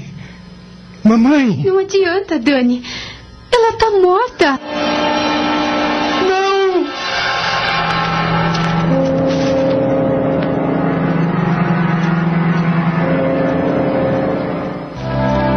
Duas horas depois, enquanto o corpo de Dona Cristina era preparado para ser levado à capela da instituição onde seria velado, Dona Nair aproximou-se de Daniel, que estava sentado na sala de recepção ao lado de Camila, e. Dona Cristina me pediu que lhe entregasse isto, caso o senhor não chegasse a tempo. O diário de mamãe. Sua mãe tinha um diário, Dani. Eu não sabia disso. Nem eu. Fiquei sabendo no dia em que a trouxe para cá. Ela passava dias e noites escrevendo nele. Obrigado, dona Nair. Eu vou ver se o corpo já está pronto para ser levado à capela. Com licença. Você não vai ler? Claro. Claro. Uma canção para você é o título. Começa em setembro de 1968, no dia em que ela e papai se conheceram. Eu vou ler. Eu estava vestida de Julieta, sentada a uma mesa com minhas amigas, quando aquele rapaz se aproximou. Era Antônio que estava fantasiado de Romeu e.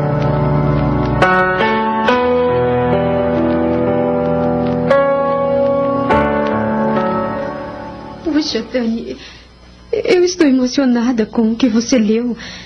É uma história de amor linda. Mamãe registrou aqui tudo o que viveu e sentiu nesses 40 anos. Uma vida toda resumida num diário de 100 páginas. E como ela termina? Ouça. Quando chegamos a uma certa idade.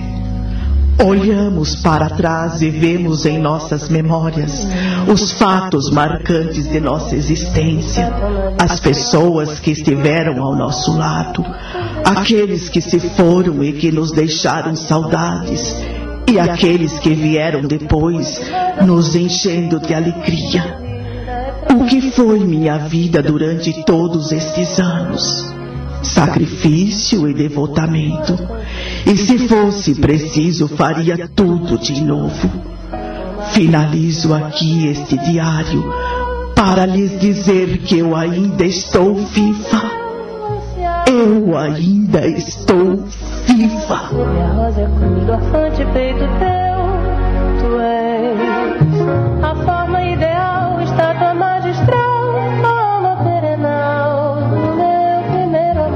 A última estrela pingou no horizonte. A noite azul de nosso lar estava encerrada. E com ela, fechava-se no céu e na terra essa epopeia das almas a que os homens deram o nome errôneo de morte.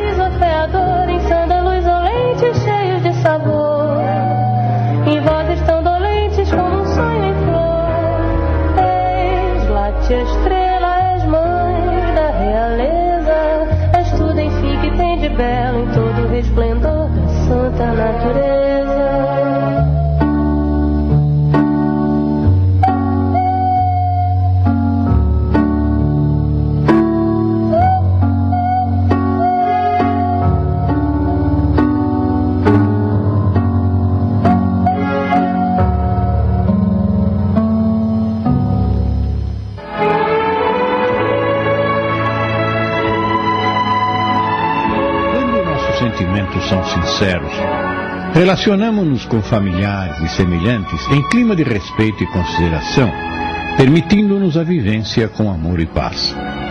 Todavia, aqui ou acolá, ciúme, orgulho, vaidade, etc., nos causam amarguras e sofrimentos.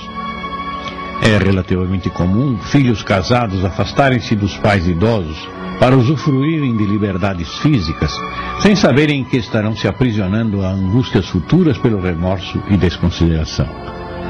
Aqueles que compreendem as limitações espirituais e sentimentais de familiares suportam sem revolta as cruzes que carregam por anos, e no final a paz é reencontrada. Meditemos e nos autoanalisemos a fim de não cometermos enganos e descuidos como o do personagem Daniel. Essas lições são os objetivos básicos de nossas reencarnações. A Rede Boa Nova de Rádio apresentou Uma Canção para Você, minissérie de Júlio Carrara com a colaboração de Robson Quixal, adaptação de Sidney Carbone. Em seu desempenho atuaram os seguintes atores: Cristina, Ivone Martins, Antônio, Tony de França, Camila, Luciana Florencio, Daniel, Sidney Carbone, Joana, Ivone Soares, Cláudio, Ivaldo de Carvalho, Ruth, Benê Abdala, Cássio, Antônio Camargo Leme, Wagner, Fábio Tiago Mendes, Nair, Alzira de Camargo, Moreto, Adacel Alberto, Diretora, Jeane de Paula, Médico, Pedro Luiz, Enfermeiras, Maria Helena Antunes e Ana Sueli Gardiano. Narração, Joel Robson. Gravações, edição e sonoplastia, Antônio Tadeu Lopes. Análise e comentários, Gastão de Lima Neto. Produção e direção geral, Sidney Carbone. Realização, Núcleo de Dramaturgia da Rádio Boa Nova de Sorocaba. Agradecendo o carinho da audiência, convidamos os prezados ouvintes a acompanharem nossa próxima produção radioteatral. Boa tarde a todos e até lá.